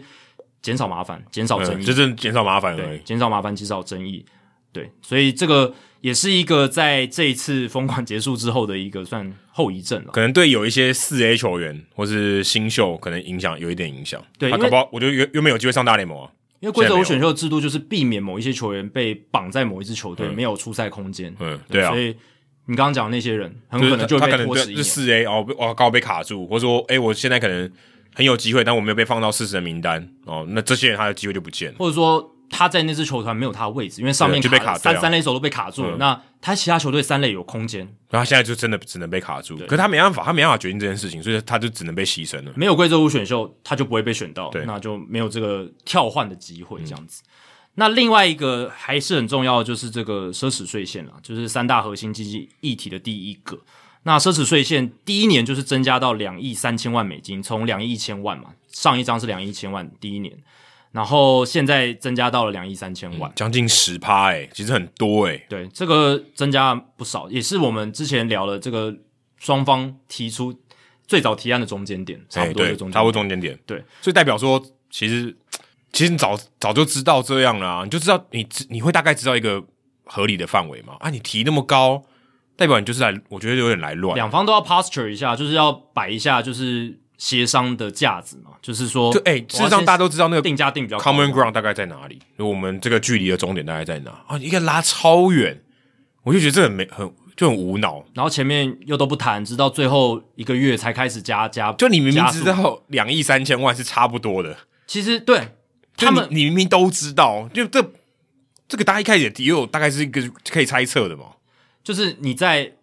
资方可以接受的范围跟劳方想要的范围里面，最后的一个交集大概就是这个 range。当然，劳方还是会说啊，这个光那个通膨就吃不下去了，还要更多什么的。可是资方能接受的就是这个 range，然你没后他办法资方弄得很低，然后劳方弄得很高，对哎，这干嘛呢？而且其实老实讲，这个从我我一直在强调的是，这个从去年的年中你就可以开始谈，然后你慢慢磨嘛。好，你可以一开始要 posture，你 posture 资方给的很低，然后劳方给的很高，然后慢慢磨，慢慢磨。也许到一月的时候，我们不用封管那么久就已经谈成了，甚至你说十二月封管前都都是都可以搞得定，真的这个这个，我觉得这个不是一个说在一个未知的中间探索，这明明就知道大概就在那里，所以这就是双方关系不好的时候，不理性的操作一些事情的时候会发生的结果。因为理性来讲，我们就是坐下来好好谈，我们花时间谈没关系，我们可以花多一点时间，我们每周固定开会，然后到也许十一月、十二月，我们就可以签订新的协议。对啊可是他们没有这样做，他们就是要透过我不对话、不谈判、不妥协，我觉得两边的人都在这个上面都很不好，就是对太爱面子了。真的就是面子，你说我就是开一个很高，就跟你杀，那你就是为了面子，你根本不是为了谈成啊。嗯，你谈成就说好，我们大概都知道在 range 在哪，我们就提那个案子，然后你就过，对不对？大概差一点点，然后你看谁让多一点嘛，你至少大概会有这个 sense。你跟我说他们都不知道这个，我不相信。然后两方也都是只为自己的私利着想，没有用大局的角度来思考棒球利益。或者你赶快就结束，对啊，当然你说谈判一定是顾及私利没错，可是某种程度上这还是一个大家一起撑起来的产业，你还是要对啊去从大格局去就思考互利啊！你没有我，你也不行。对，没错。所以两亿三千万美金第一年，然后一路到最后一年是两亿四千四百万美金，每一年都有增加，这个也是劳方想要看到的对。然后还有一个我觉得蛮重要的就是抽税的集聚将新增第四个阶级，哦也就是如果超过第一道奢侈税线六千万美金以上的话，就会抽更重的税。以前是只有三个，对，就是第一道，然后还有超过两千万第二道，然后超过四千万第三道，现在有有点多像，增一道有，点像台湾你在这个所得税有集聚，对对对对对，其实它就是集聚的概念。现在多增一道，那它其实这个多增一道，有人就直接戏称说是 Steve Cohen 条款。为什就么？就是啊，因为 Steve Cohen 已经花到了今年哦，预测的今年他们大都会队团队薪资已经接近两亿九千万美金了。那两亿就九就千会万破这个了。就是他设定的第一年的这个新的集聚，就是两亿九千万，就是两亿三千万美金加六千万，就是两亿九千万。所以这就是 Steve Cohen 有一点因人设施，我觉得有一点，嗯，就是 OK，大家很疯狂的花钱，还有一个更疯狂的，我把那个更疯狂的也要算进去，我把那更疯狂的也要算出一个集聚，我觉得是老板们觉得，因为我之前有讲过，Steve Cohen 就是现在老板里面的一个异类。其实其他老板我觉得是很不喜欢 Steve Cohen 的，他就觉得我们之前运作得好好，你干嘛来破坏我们已经有默契的一个潜规则？那 Steve Cohen 不管他们、啊，我想花就花，你管我，我老爷有钱，嗯对不对？他确实也是最有钱的人。那这个就破坏了老板们之间的默契，所以这个真的我觉得就是要其他老板要去抑制 Steve Cohen 他的花费，但没有差。我看抠很都出来放话、他就不我 care 就我就是有可能，而且我看到台湾有人翻译就说抠很表示我会超过抠很税线，这听起来超怪的、哦 Cohen 税线有点夸张啊，就是我但对我说，就是这一句话感觉有点怪，嗯对，就是 Hido 大联盟会突破 Hido 大联盟障碍，哦好像也可以哦，也可以啊，就超过突突破自己了，哦对突破自己突破自己，对啊，一点都不抠很的抠，因为其实他就算超过了这个最高的集聚，他抽的税也是就是超过这个集聚金额的百分之好像八十还九十，就是对，八十八十嘛，百分之八十，八十很多诶、就等于说你如果超过两亿九千万美金，一百万你要就付八十万税80万对，就是这个意思。对，啊所以几乎是快要一比一了。对啊，等于就多花一倍的钱，几乎要一倍的钱，可是 Cohen 对他来讲其实还是小钱啊。你看他多花两千万，然后付个一千六百万的税，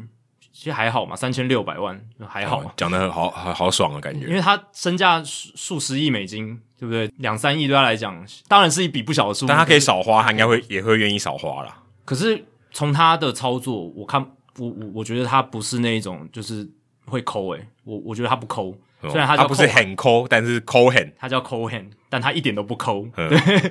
对啊，所以还蛮不错的。我觉得他有点，他真的很像当年的 Steinbrenner，就是洋基的大老板，就是 Steinbrenner。嗯，就是扰乱一池春水啦。因真的为因为他就是我不晓得诶、我觉得长期来看他可能也会也不会这样做，但短期他觉得 OK，我就是来做一个算某种程度上破坏大家默契的一个人。而且这也让我想到，当初他要加入这个大联盟的体系，其实老板其他老板要投票才允许他进来，那有其他老板是没有预习到这件事而，且有人不同意哦，一定有嘛？对啊一定有人不同意。可是最后同意票还是多过不同意票，嗯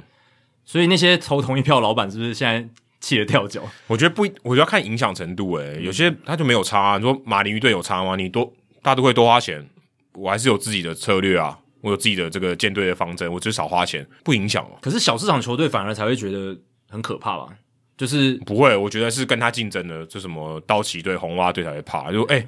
你现在有我很有钱，我豪门，还有一个更豪门的，欸，可是我意见跟你相反，我就觉得那些有钱球队他其实本来就可以花，只是他不想花而已。所以 Steve Cohen 跳进来，他变成说哦好烦，我要多花钱。可是对于小市场球队来讲，这个 Steve Cohen 的做法是他们永远看不到他的车尾灯的那种感觉。没差，他本来没有要追。我觉得他的观念就是他没有要追，他没有要，但他战绩上想要追啊，就是他还是想要他跟可能这个球他可能用别的方法，他就是不是玩这种的，不是不是玩自由球员市场，就跟这个运动家一样嘛。运动家也不会管扣文干嘛嘛，扣文要花多少，现在当我交易可以，我可以交易给你啊，但我不管你花多少啊，但是小市场球队是最在意这个奢侈税线事情的，就是说他的罚金会给他，是不是？对啊，因为、哦，这样讲也没错，对啊，因为他他其实这个制度，这个 competitive balance tax CBT，目的就是为了保全这些小市场球队，也是小市场球队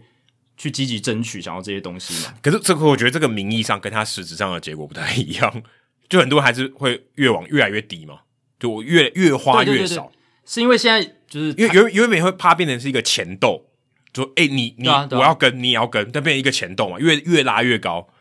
他原本预计的是这样嘛，然后抑制掉一个上限，怕高到一个大家撑不上去了，对不对？嗯，没有，其实到后来变成要摆，就不是也不能说摆烂啊，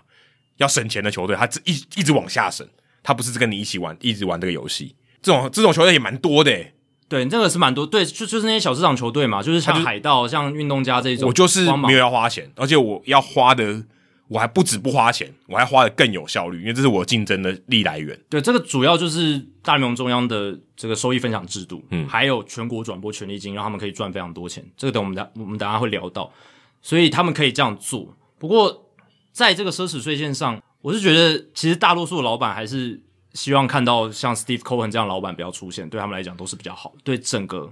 整个不管对因是大市场小市场都是比较好的一因为件因事。为他至少会把平均的薪资都往上拉了，对啊，这个一定会的，对啊因为他他会付更高的薪水。对啊，所以简单来讲，就是 Steve Cohen 有点去扰乱了这一池春水哦，然后大联盟资方就设了一个新的集聚，但目前看起来 Cohen 没有受到太大的恫吓。但我觉得这种花法他很难花很久，他一定一定会有一个反弹啊。但他我发觉得他会还好发现说，你花到一个程度，那个边际效益很低啊。是，所以你你最多嘛，现在现在现在有可能二十八人，就二十八人都花到很很高，对不对？超强，就是薪资上面超强的球队，你就是了不起就一百六十二胜嘛，那也不可能啊，对不对？棒球是有一个，我觉得会有一个极限在的。对，当然不是每一分钱都一定能换到对等的价值，对，所以它战战到力上到的到价最值后，我觉得会有一个极限。但我觉得其实到三亿多到四亿，就是不超过四亿美金，我觉得都他都付得起。而且老实讲啦，其实很多前面市场前十名球队的市场，我觉得都负担得起，只是他们因为把这个奢侈税先当成薪资上限，他们不想要去达到那个对数字而已。所以我是觉得其他老板还是有默契，他们不想要超过税线，OK，他们继续这样玩。但 Cohen 这样子去操作，他独树一格。当然，你可以用后面的战绩去评断他这样的操作到底是不是实质有效益不。过他能维持多久？可是我我觉得他这样做至少证明了一件事情，就是这些球队是可以花到这样的钱的，只是他们不想花而已。对啊，这是他决，这是他选择啊，对就不是对？红袜，我我说不止大都会，红袜、道奇、洋基、勇士，我觉得也可以，只是他也可们以啊不想要花而对已，就是这样子。所以再次又证明大联盟球队其实是很赚钱，而且他们的财力是非常非常雄厚。而且我觉得他们会在其他地方省更多。你说其他地方他省下来，他就他他搞不好他拿到一样的成绩，对不对？他跟开始跟小市场球队来来学习，嗯他就不想花、啊，这很正常。对，那除了奢侈税线以外，还有一个就是我们之前讲的，就未获薪资仲裁资格这些年轻球员的奖金总额，嗯，就是年资不到三年的，这个我觉得是他们所有谈判里面的这个举张正义大旗最重要的一步，最后五千万美金，果然是在之前的两个的中间点，这也很这也你看嘛，几乎是中间点嗯完全符合我刚才说的，这就是你就一个人开一亿，一个人开这个一千万美一金，千万美最早的时候，最对，早的时候这意义在哪里？你一看就知道就是 posture 啊，就是中间嘛，对不对？你们俩其实都有 sense，你就知道两个人一除加起来一除就是中就是中间点，对那有什么好谈的， 对不对？他们想想说就是好，我进入这个 negotiation，我就是要设在一个最后可以慢慢步到中间点的最高的金额跟最低的金额，对吧？对，这也是谈判就的一个人就两边都开到极致，最省跟最多，嗯，他们就觉得说，哎、劳方就觉得老板们最后应该会接受大概五千万六千万，好，我们就开个一亿，对。然后资方就觉得好，你开你开一亿，我就开一我百们就万，开一千万，一千万对不对？一一千万，那我大概最后妥协就在五千万， 最后结果就这样五千万美蛮金，无聊的。，对，但很有趣的是。哦，也有公布说怎么样你可以获得这个五千万奖金的破里面的钱，这样子。这呃五千万摆在那里，对，谁你有什么资格去拿？没错，那你如果有在这个 MVP 跟赛扬奖票选得到这个奖项的话，就是你拿到 MVP 或赛扬奖的话，你可以得到两百五十万美金，这是最高最高的奖金。其实你就把它想成就是这个奖项的奖金，第一名，你可以想象第一名，就是你如果拿到 MVP，我就付给你一个奖金。嗯，但是前提是你是要符合新中海之前的这个这个条件。对对，就是年资还没满三年，对然后如果是第二名，就是 MVP 跟赛扬奖第二名可以拿到一百七十五万，以此类推，就是会有各种各式各样的奖金机制。然后呢，如果你没有得到奖，你没有在新人王、赛扬奖、MVP 的票选得到排名，你也没有进到什么全 MLB 队的第一队或第二队都没有入选的话，剩下的球员就是用 WR 值来去做奖金的分配，甚至有可能所有前面都不会发生诶、有就可能所有可能都没拿到嘛，对，有可很有可能啊、很有可能啊哎就。全部都老就是老将嘛， MVP 赛扬奖多难呐、啊你要进到排名都很很难，而且是这几乎就是新人等，哎、不是说新人啦，就是三年级生以对，内在，三年级生以内，就有可能都没有啊，前五名都很都很很很合理吧？对，所以有可能很大一部分奖金是要用 WR 值去排去分的。那这个细节还只没有有公布新人王是可以确定一定会拿到，一定会拿到，因为他就符合这个条件，新人王拿到奖是七十五万美金，然后第二名可以拿到五十万美金，对，所以这个是确定一定会发出去的，那还有其他很多诶、对，还很多，剩下很还有4000多万但但有可能发不掉啊，就是就变成大家一起来分，最后就变成用 WR 值来嗯分这样。但 WR 值要怎么分这件事情其实还没有公布，但是可以预期的是，有可能大联盟会用他们自己开发的 WR 值，因为其实不管是 Baseball Reference、BP 或者是呃 FanGraphs，他们都有表达反对的意见，就是不希望自己的 metric、自己的数据拿去被当成有可能是影响他人生计的工具，这样子对，有点怪哦，稍微有点就比方说你现在呃 j a c k i e 发明一个好人指数，对对对乖宝宝指数，然后结果政府用这个来扣税，哦，对对对，我说哎、我不要，我说我这个我这个指标对不对？为什么要用他的？对不对？他他没有，只所是以一个如果你被选，你还觉得尴尬吧？就我、哦对啊对啊我我我我我的这个我的这个计算方式，居然影响大家，对啊大家拿多少钱？我的意思就是这样啊，就是为什么要用我的？然后有些人也会质疑为什么要用他他的这一套，对他的他的好在哪里，对不虽对然？可能现在棒球这个市场上选的不多啦，已经其实就是这几个权威了，对，就这几个权对，威，但是每一家都不一样，但一定会有质疑的声浪嘛。光 Baseball Reference 跟 FanGraphs 在就你选了另外一个，另外一家帮你骂到臭头之对类啊，的，因为 FanGraph 跟 BR 他们的投手 WR 值就差很多了嘛，一个有有算 FIP，一个算 ERA 的，嗯对那这个就差很大。那这个会影响到很多投手的生计。你说，我记得 Aaron Nola 有一年就是他在 BR 这个 WR 值超高，但是在 FanGraph 就还好。嗯，那这样可能，要是他是职棒三年级以前的球员的话，那他的这个可能是数百万美金的影响。对，有可能， 对啊，有可能影响到数百万美金。而且我们提到这些职棒三年级生以内的球员，他们薪资都不高嘛，就是以大联盟球员对等级来讲如，所如果以你刚才那些奖金来讲，对他们去搞不好是就加加一倍以上。一倍以上，对啊，两三倍甚至都嗯对啊，有，你看说如果拿到新人王，新人王一定会发出去嘛，对，新人王就一倍啦，就一倍啊，就七十五万，就是他那最就低是一底倍薪了，对啊，等于如果你拿到新人王就直接加一倍的薪水。，对，所以这个假设影你响没有延长合约的对话，啊，这个影响是很大的。那所以 WR 值要怎么用，感觉是大联盟官方会出一个，嗯、可能刊载在 Baseball Savant 上面之类的。那另外还有一件事情就是，其实有一些记者会觉得说，诶、我要投票，我投 MVP、投新人王，现在开始会。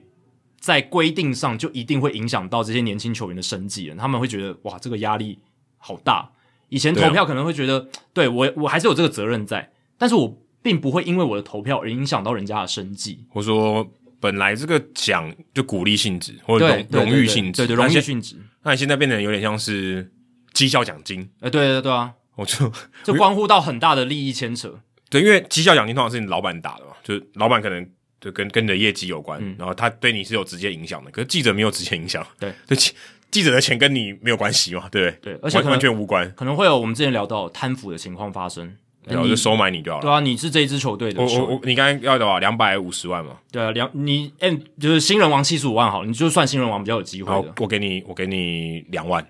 你帮投我我一票，哎两万对记者来讲超超大一笔钱的，对不对？蛮蛮多的。啊我拿到七十五万的话，我奖金分分你个十分之一，这样就好了。哦十分之一太多了， 他他收买很多人欸呢，也是，但是就是他的意思就是说，记者有可能会收贿，或者或是或者说会帮他影响写一些好的，帮他写一些嗯好的。而且其实某一些 B writer，他如果跟随某一队的，他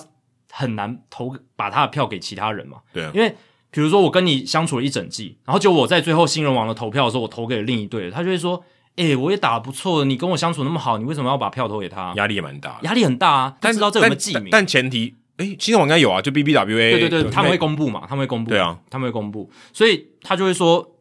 我跟你感情那么好，对不对？可是如果我觉得这个要伯仲之间才有差别啊，你就知道啊，我就是没有机会。对，如果他很大，当然是没差。但是有一些新人王真的是差距很接近嘛，对有些票数很接近的，可能就差那里一两分的、嗯一两票的，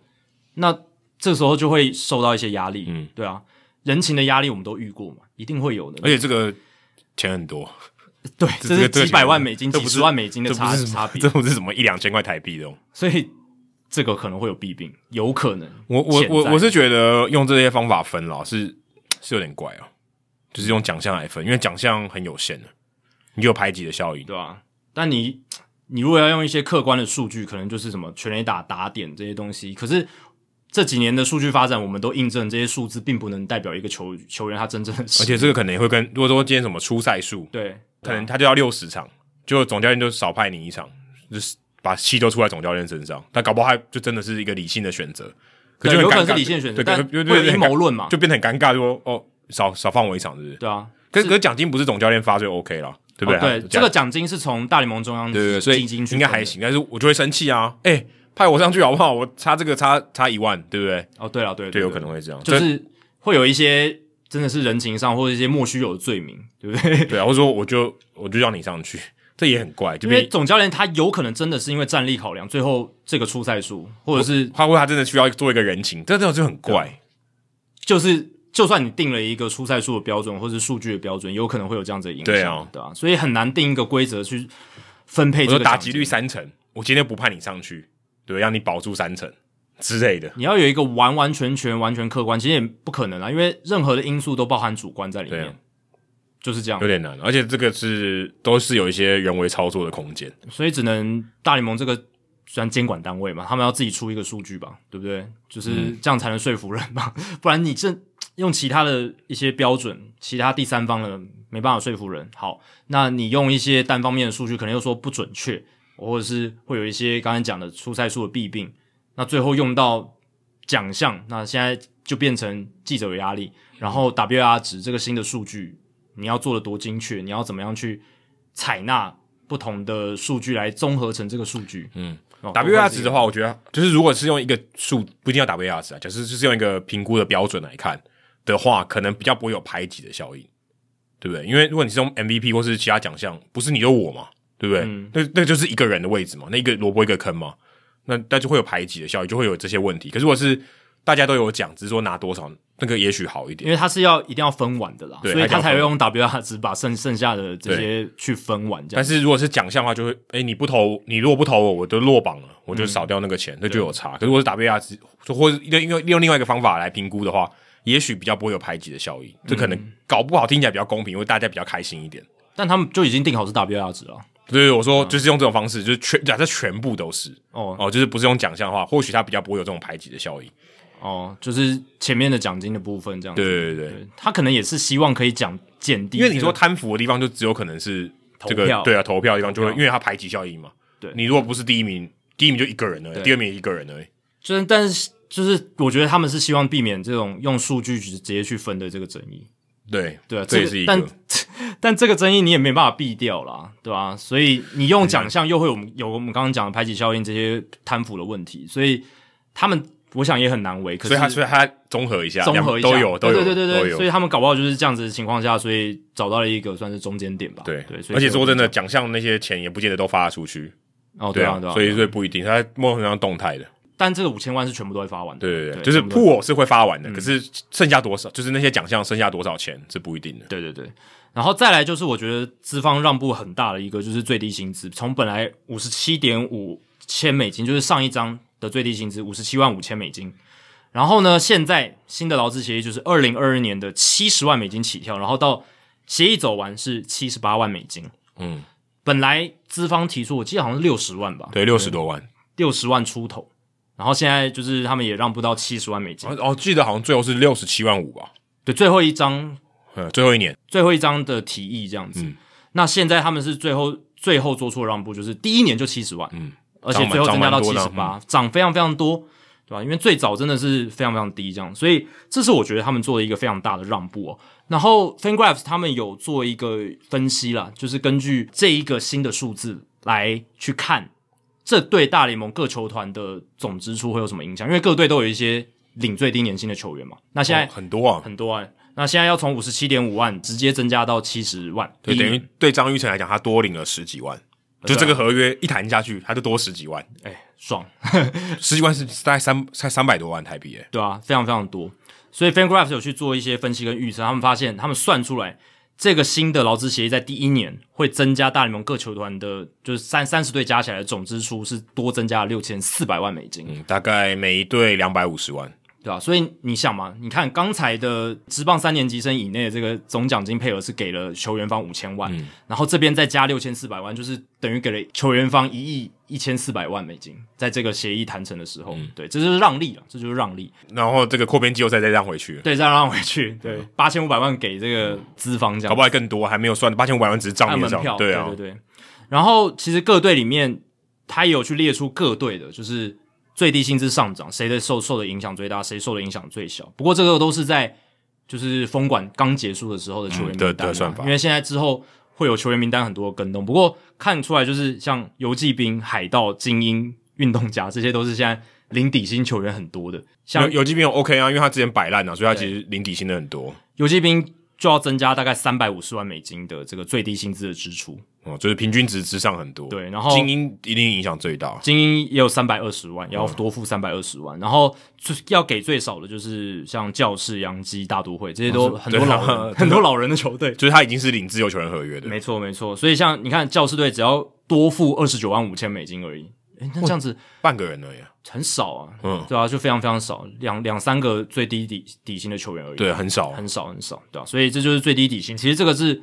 对于球员来讲，尤其是刚上大联盟年轻球员来讲，很好很好的保对障。对，个人来讲这个影响很大，对球队来讲还其实还好，球团真的还好，因为算零头，嗯嗯，但是对个人真的是蛮显著的经济上面的影响。对，不过大家要强调一点哦，他要打完整季才会领到七十万，对，它甚至就是按照你比按比这例个的嗯服务年资的比例啦。对对对，如果所以你张玉成打满整季才领到七十万。他如果中间有被下放的话就不算了。嗯，张玉成这几年应该有稍微加薪嘛，对不对？呃，我他应该领底薪，每一诶，年、啊他对他应该有加薪，他他应该有加他薪，应该有加对薪他不是拿他不是拿最低的底薪，对，所以应该七十万多一点点，对，呃多一，maybe 多一 yeah, 些 yeah，但是也没有差很多啊，对那没个有底差薪很差多没有差很多。所以这是最低底薪。然后针对这个反摆烂呢，反摆烂还有这个反这个操弄新秀都有一些新的规定。那反操弄新秀服务年资的方案就是，如果菜鸟球员在新人王票选排在前两名，就能获得一年的完整年资。嗯，然后还有就是，如果菜鸟球员开季就被放在正式名单，而且获得新人王票选前三名或赛扬奖 MVP 前五名的话，那一支球队就可以获得选秀签的奖励。对，等于说我鼓励你把你最好的球员先放出来，没错，就因为他的前提就是他可以拿到新人王前三名嘛，嗯，所以代表他一定有一定的程度，至少他在他的同梯里面是表现比较好的，嗯。那如果你觉得他有这个实力，我希望你赶快让他上嘛，因为总是会有这三个人嘛，对，对不对？嗯，总是有这三个人。那如果今天我鼓励你说你去争取那前三个，你帮我赚一个选秀钱，哦，对他讲可能是赚，对，就只有是一个说诱因赚，。只是说赚多赚少的问题而已。对，那对于菜鸟球员也有一个保障，就是你今天打的很好，你得到票选前两名，新软票选前两名，你就可以直接获得一年的年资了你。像我， 我直接把你原本不够的直接补对加起来，，对，就算你只出了半个球季，对，，所以哦，那这样球团损失蛮大的蛮。损失蛮大。可是如果他真的只打半球季，要拿到新人王前三名，他其实损失真的蛮大的。可是这某种程度上也提供了这些菜鸟球员他更用力去拼的一个诱因嘛。对啊，而且球队也其实受益啊，嗯受益啊对因为他战力会表现因为他打得好，球队一定受益，一定最大受益者对是球队。诶，所以现在新王价值真的很高诶。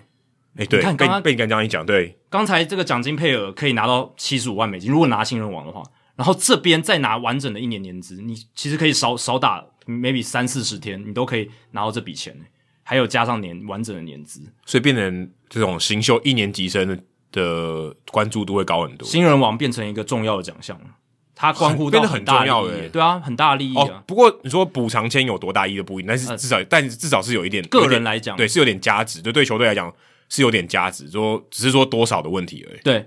对于球队来讲，就是可能有一个多一个三明治钱，这样对一二轮中间的钱这选样，秀签的奖励，但是对选手个人来讲是很大很大的影响。对对对他拿到新人王基本上就是一倍的薪水，然后还有还有这个服务年资的完整全部算进去。可这样听起来对球队比较有利耶，因为球队就就变成新秀会超认真打，因为原本还有可能一个缺点就是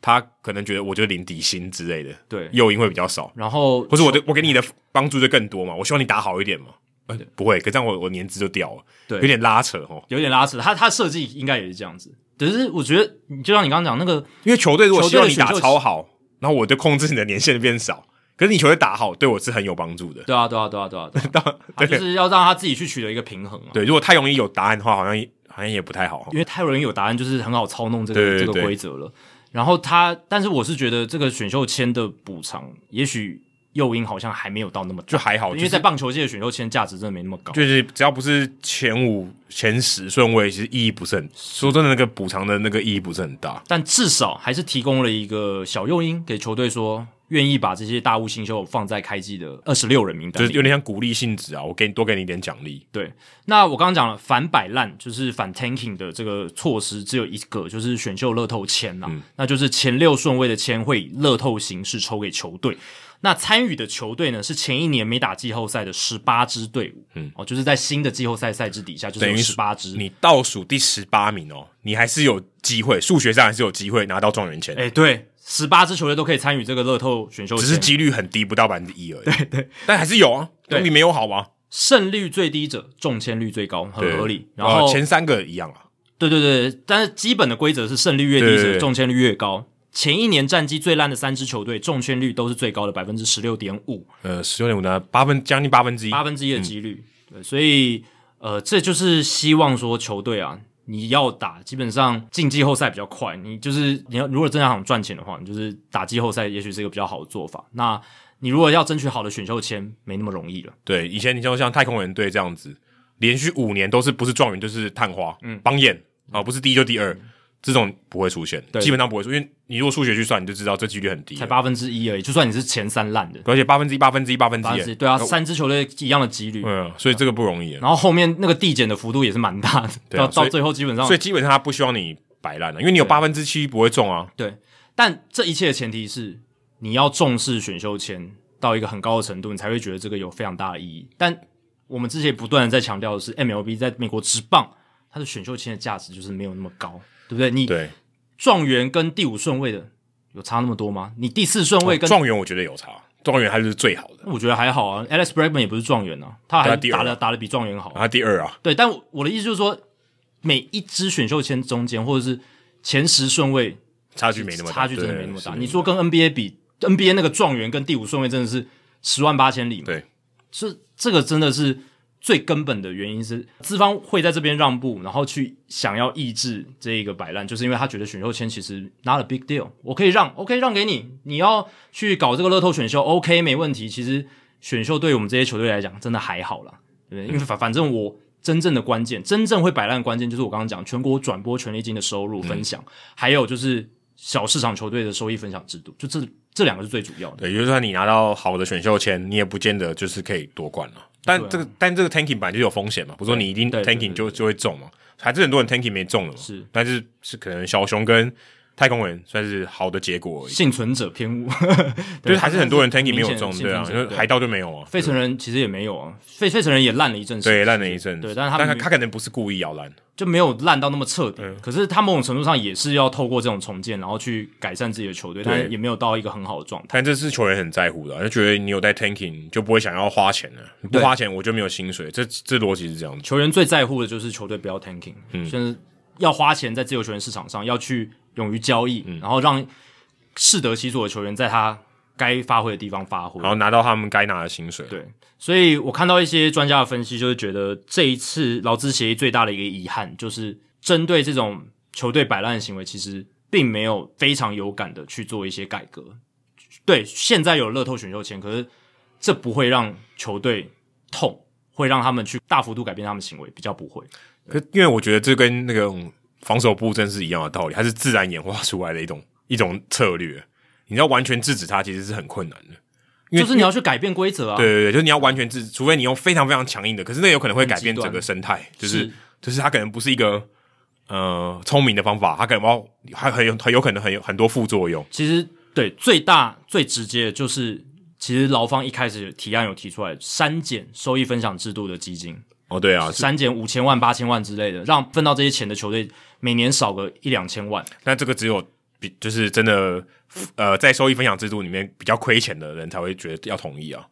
如果真的获利的人，他绝对不会同意。嗯啊就小市场小球众队绝对不不会投投，对啊，那你就百分之百百分之一定的比例就一定不会投你，因为他就是损失钱。因为老板他们老板会议要通过任何提案，就是好像要二十三个老板同意才会通过。对啊，嗯如果低于这个数字，那你就看那个有没有七个人，对对对不对有没有是七个人支持这样子。那就很难啊。对啊，这所以个这个基本上我觉得很难，因为所以这跟钱直直接相关。那个提案，劳方一开始提出来的时候，也包含在他们最早的提案里面，很快就是一个 non-starter 就被资方直接否决对，掉这。因为这太难了，因所以为因为这就被直拿掉了这直接影响到钱。对，所以会影响到一些球队的一些他要不要想要想不想继续玩下去的一个意愿呢、嗯对吧、因为这些收益分享真的是会给他们很大的诱因，继续把这个球队经营下去。这也是他可能买球队、经营球队很重要的一个一个目标啊。就是对我，我因为我至少有保障的钱嘛，我参加这个联盟，我就有一个保障嘛。就好像我参加什么工会，也工会道理是一样嘛，就是一个保障啊。嗯对，我参加这个组织，我就稳赚那些钱， guarantee 的钱欸呢、 对对吧？虽然那个钱不是让我一定会让我 break even，嗯，但是我至少有一个保底嘛。嗯对啊，而且那你把我保底往下， 那我当然不要啊。而且我们之前讲过嘛，就是球队还会增值什么，这是一个好的一个 business，对啊所以他们会愿意进来玩，就是因为其实目前的这这些制这度是本来就是你要吸引人家进来，你一定要这样吧，你要诱因要够大啊。所以这一点摆烂的情况，大家不要觉得说这个乐透选秀签可以直接一蹴而就，好像之后就不会有太多摆烂。有，效果，但是没有到非常有效。对，它有一定的效果，但是多大我们就继续看下去。可是这个版就是，我觉得就是要渐进式啊，慢慢慢慢来。你有一点点效果，再有一点点效果，慢慢慢慢去改善。我觉得有一个指标就是看今年精英队的表现会是怎么样，然后看 Elias Mike Elias 他在球季中会不会做一些什么样的操作，哦来改变他们球队的一些阵容，他的布局会是怎么样。哦，你说他不要白来那么久，对他会不会改变他的操作，比较积极的开始或要或改者是善他说的球队？，对，如果说可能大家以为是什么五年计划，五年比较长嘛，好现在就变成三年。那诶，那我搞不好开始买球员的时间比较多嘛？对，搞不好这就是一个渐进式的改良。对嗯我就是我你我让你的 tanking 的时间变短，你还是可以 tanking 嘛，因为 tank 是你的自由嘛。嗯，但我让你 tanking 时间变短，你你花钱的时间就变多了。对，如果排除掉二零二零年赛季，他们连续已经连续三个完整赛季都超过百败，嗯，这是很可怕的一件事情。当年的太空人好像都没有那么惨，哦，对啊，对啊可就是太空人的收视率是零欸诶、对，可是我记得是零嘛，对不对？我记得好像收视对率啊是零，啊是对啊是啊，是啊但是连续三个完整球季百败这件事情，是我觉得非常令人难以想象的，就谈到彻底啊。就是彻底到不行，非常那啊就是可太空人的血脉出来，就说好，我我要做我就做的更极致一点，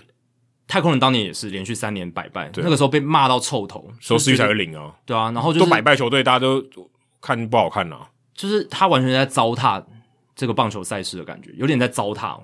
虽然后来他们获得成功了，可但是是 这就就就是一种手段呢，就比较极端而已。但是对，我觉得对那个 fan base 那个时候的影响是不好。对啊嗯你可以不用做到那么极端的，你明明有他钱他他就他就是他就是他就是觉得无所谓，他觉得他也是他觉可他得可以他觉得可以这个可以受伤了。那个制度上面是这样对他有利嘛。对，而且你看到后来的发展，搞不好他觉得是赚的，整体的啊长远看来是赚的。然后因为那个时候还没有改成这个乐透选秀签的制度嘛，所以要拿前面两支签是真嗯的很容易的。那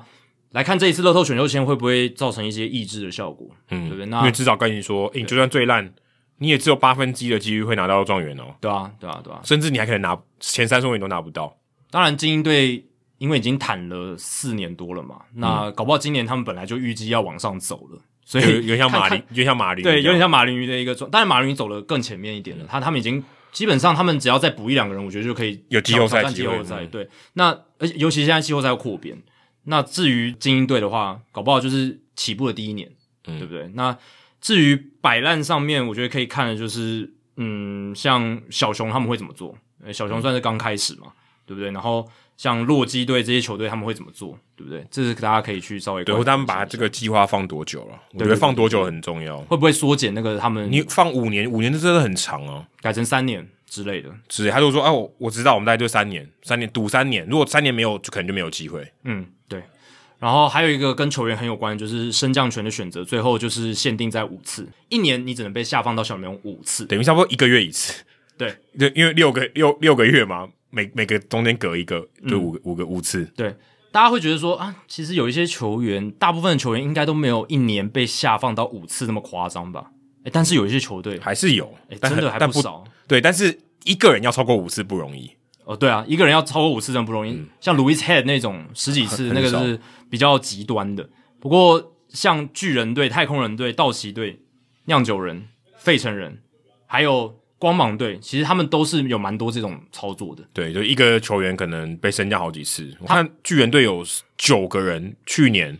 超过四次、欸，就四次或四次以上，对很多哎、九个人，一个球队才二六个人而已对。啊，就是符合这个会被排除的规定啊。这九个人如果在现在这个制度底下，他们就不会被这样子运用，对对对对啊。所以其实蛮多的，巨人队对啊用了那么多、欸，对啊，对啊，九个人，二十六个人，对，但不是全部都二六个人嘛，因为它是一个很大的名单，然后二十六个人一直维持在上面，但九个人是真的蛮多的，有九个人他就是，可我觉得他这个升降制度，升降这个词可能会让大家有点误解哦，他可能是名单上移出大联盟名单，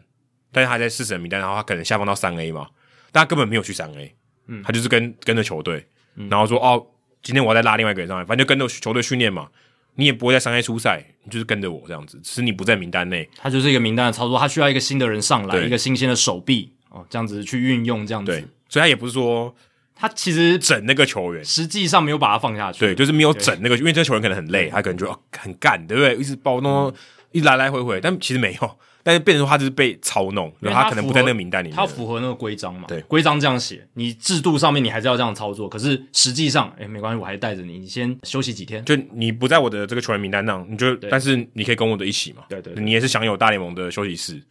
所以这个新的规则上路之后，之后就不会有这种超过五次被下放一年里面，嗯，这个对于一部分球员来讲呃也是一件好事啦，对吧？所以我可能这这可能策略上会有蛮多差别的哦，使用这些球员的策略，搞不好就会有些影响。哦，对啦，当然，对于球队来讲，它的影响就是他的战力上面，他怎么样调整阵容，嗯这个免洗球员的情况会获得一些改善，就是对会减少了。所以会他减少免洗的这个策略可能就要收手一点，对不能那么过，不能那么过了。而且我有看到一个消息是说，今年开季可能会正式名单会扩编一下下，就像以前哦，对对对嗯就是因为太仓促了，然后春训又短，所以开机他可能会二十八人，然后之后变成二十六人，但是之后恢复正常之后，投手限制十三人的这个规定就会恢复上路。嗯大家还记得这个规定其实是二零一九到二零二零年休赛季就已经修订完嗯成，只是因为为什么二零二零年这个 COVID nineteen 的袭击。让大联盟先把这个规定摆在一边，嗯就说哦，因为它这个情况太极端了，我们先不要实施这个规则。所以拖了两年疫情影响的赛季之后，在今年要恢复正常嘛，所以他们也把这个规则要叫回来。所以今年等这个球员名单变成二十六人正常的时候，投手就只能限制十三人哦。所以投手限制十三人，这代表说你也很难玩这个免洗牛棚。没有，我反而觉得这样更容易免洗啊，因为他代表说他就是他的名单就是十三个，我需要更多，所以我要一直洗。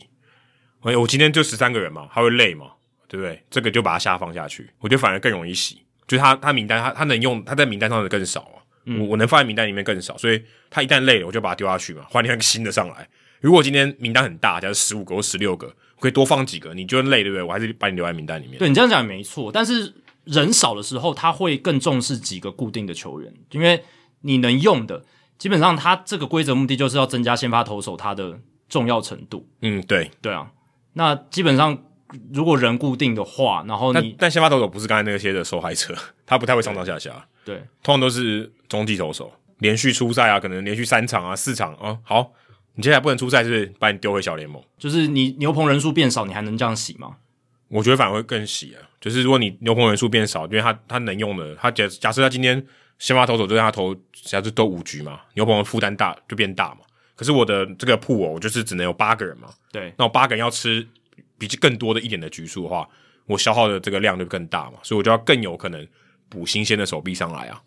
但你那个前提是你把所有牛棚的人选都一视同仁，但现在牛哦棚实际运用上是它有固定的一些人选了。那你如果呃，比如说有五个人是固定，而且是有签约的，像终结者、set up man，然后那些都是固定，那合可能嗯合只约加价值比较高，啊对合约价值比较高。那其他剩下的有啊，空对间、啊，剩下那五个人就会就是被玩弄的，就就被玩弄，对，就是他可能就是六七局的投手，那你本来投手的数量可以用的比较多嘛，你可以去换很多人，对不对？你可以去不断的去替换。可是当你人数可用的时候变少的时候，你会希望更把那些人固定下来吧？可是这样的话变成你要更花钱，就是找一些更可靠的人。对对对对对，它基本上这个规定的鼓励性质是在这边嘛，就是希望你把这个不要去频繁的更换就你你的投手阵少容。用免洗投手，对对对对对，基本上，但你刚刚讲的那个其实也是一个考虑点啊。对啊，就是因为说我因为我能用的是就变少了，我就我我我这边消耗量就比较大嘛，我我要换新的上来，不然我撑不下去哦。对，不过我们就可以看到底实际运作上，因为加上现在不能升下降超过五次，所以这样一定会减少免洗投手的使用。但有可能他就五次就，我就让你是待在小联盟， 因为他可能本来替换性就很高，我就再拉另外一个上来。对因为像什么六番毕业嘛， 对对不对，如果你不是很重要的球员，我就让你六番毕业我，OK，我再补一个上来就好了。对，但我觉得整体上还是会鼓励大家固定使用一些固定的对牛棚投手，然后让他们可以获得比较完整的薪资，然后比较不会一直上上下下，这个情况肯定是会受到改善。嗯对，这个对是于可以预期的。工作稳定性来讲，工会应该是要争取这个。对，然后先发投手也因为这个刚才我刚刚讲这十三人的规定，嗯他会有比较固定的角色。对他可能真的也会，因为我刚才讲的，你如果要消耗牛棚投有多，对不对？那我就让你先把投多投一点嘛，你的吃重要比较多局对你的数重要嘛性就会提高了。然后牛棚的角色相对来讲就不会像之前这么夸张了嘛。，对，就就是是会被削弱一点。牛棚站真的会稍微变少一点，对，因为你人能用的人就变少了嘛。对对，不对，或者你能用的这个工作量就变少了。对啊，对啊。然后最后还有一个就是呃之后会举办一些海外赛，在墨西哥、亚洲国家、波多黎各、伦敦、多米尼加还有巴黎会举办海外赛。嗯，所以看起来他们到最后好像还是会去谈一些什么，就是对于未来棒球发展一定要的。对啊，就是虽然我们刚我们之前有批评说，其实他们炒那些哦几千万美金、几千万美金已经不可开交，没有时间管这些，但现在看起来他们还是要去管这件事情，对不对？嗯，但我觉得这是附加，就附就加付的，出加很付，对他们讲不是最重要的事情，对啊，然后因为他这个很多细节也还没有嘛，都还没啊。有，对他只是有个概念你，说啊，我今天被挑选到的球队，你要给我补偿啊，对不对？我球员要拿多少出场费啊？这个应该要的吧？嗯要要不然我干嘛要去？对不对？我可以抗议啊，我不去。诶这个也是中华职棒新的劳资协约谈的最重要的事情，就是国际赛的这个对东，西。但他们没有国大联盟但没有国际赛这个问题。对，但就是概念类似，就是说你就是去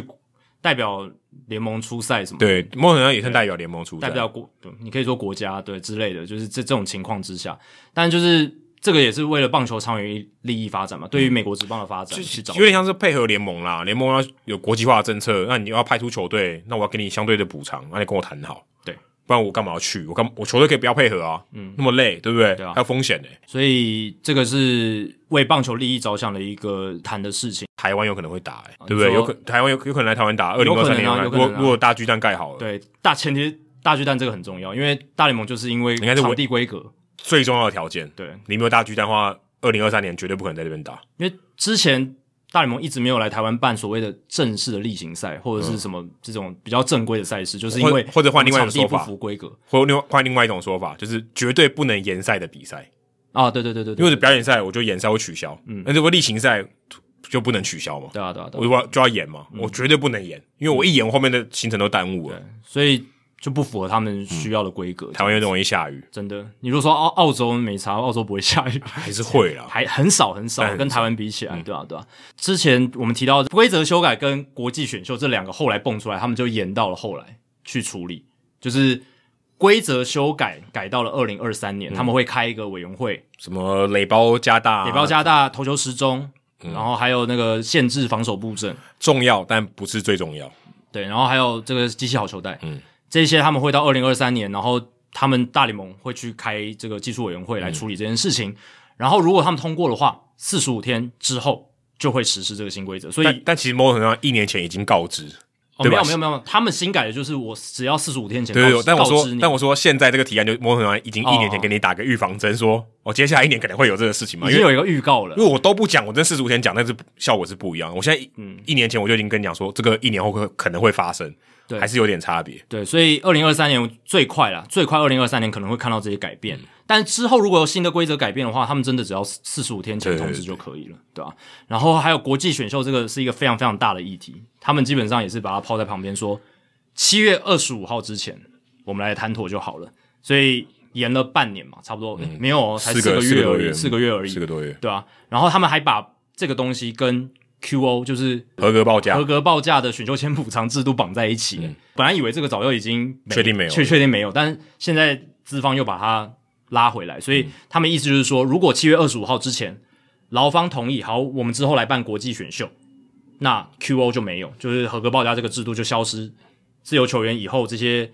原本会被绑 QO 的就不会被绑 QO 了。嗯，要补偿选秀签的这个情况就没了。但如果七月二十五号之前劳方还是不同意国际选秀，那接下来就还是会有 QO 制度，就是照之前的嗯，制要度走、就是等于延续原本的了。对。那其实 QO 其实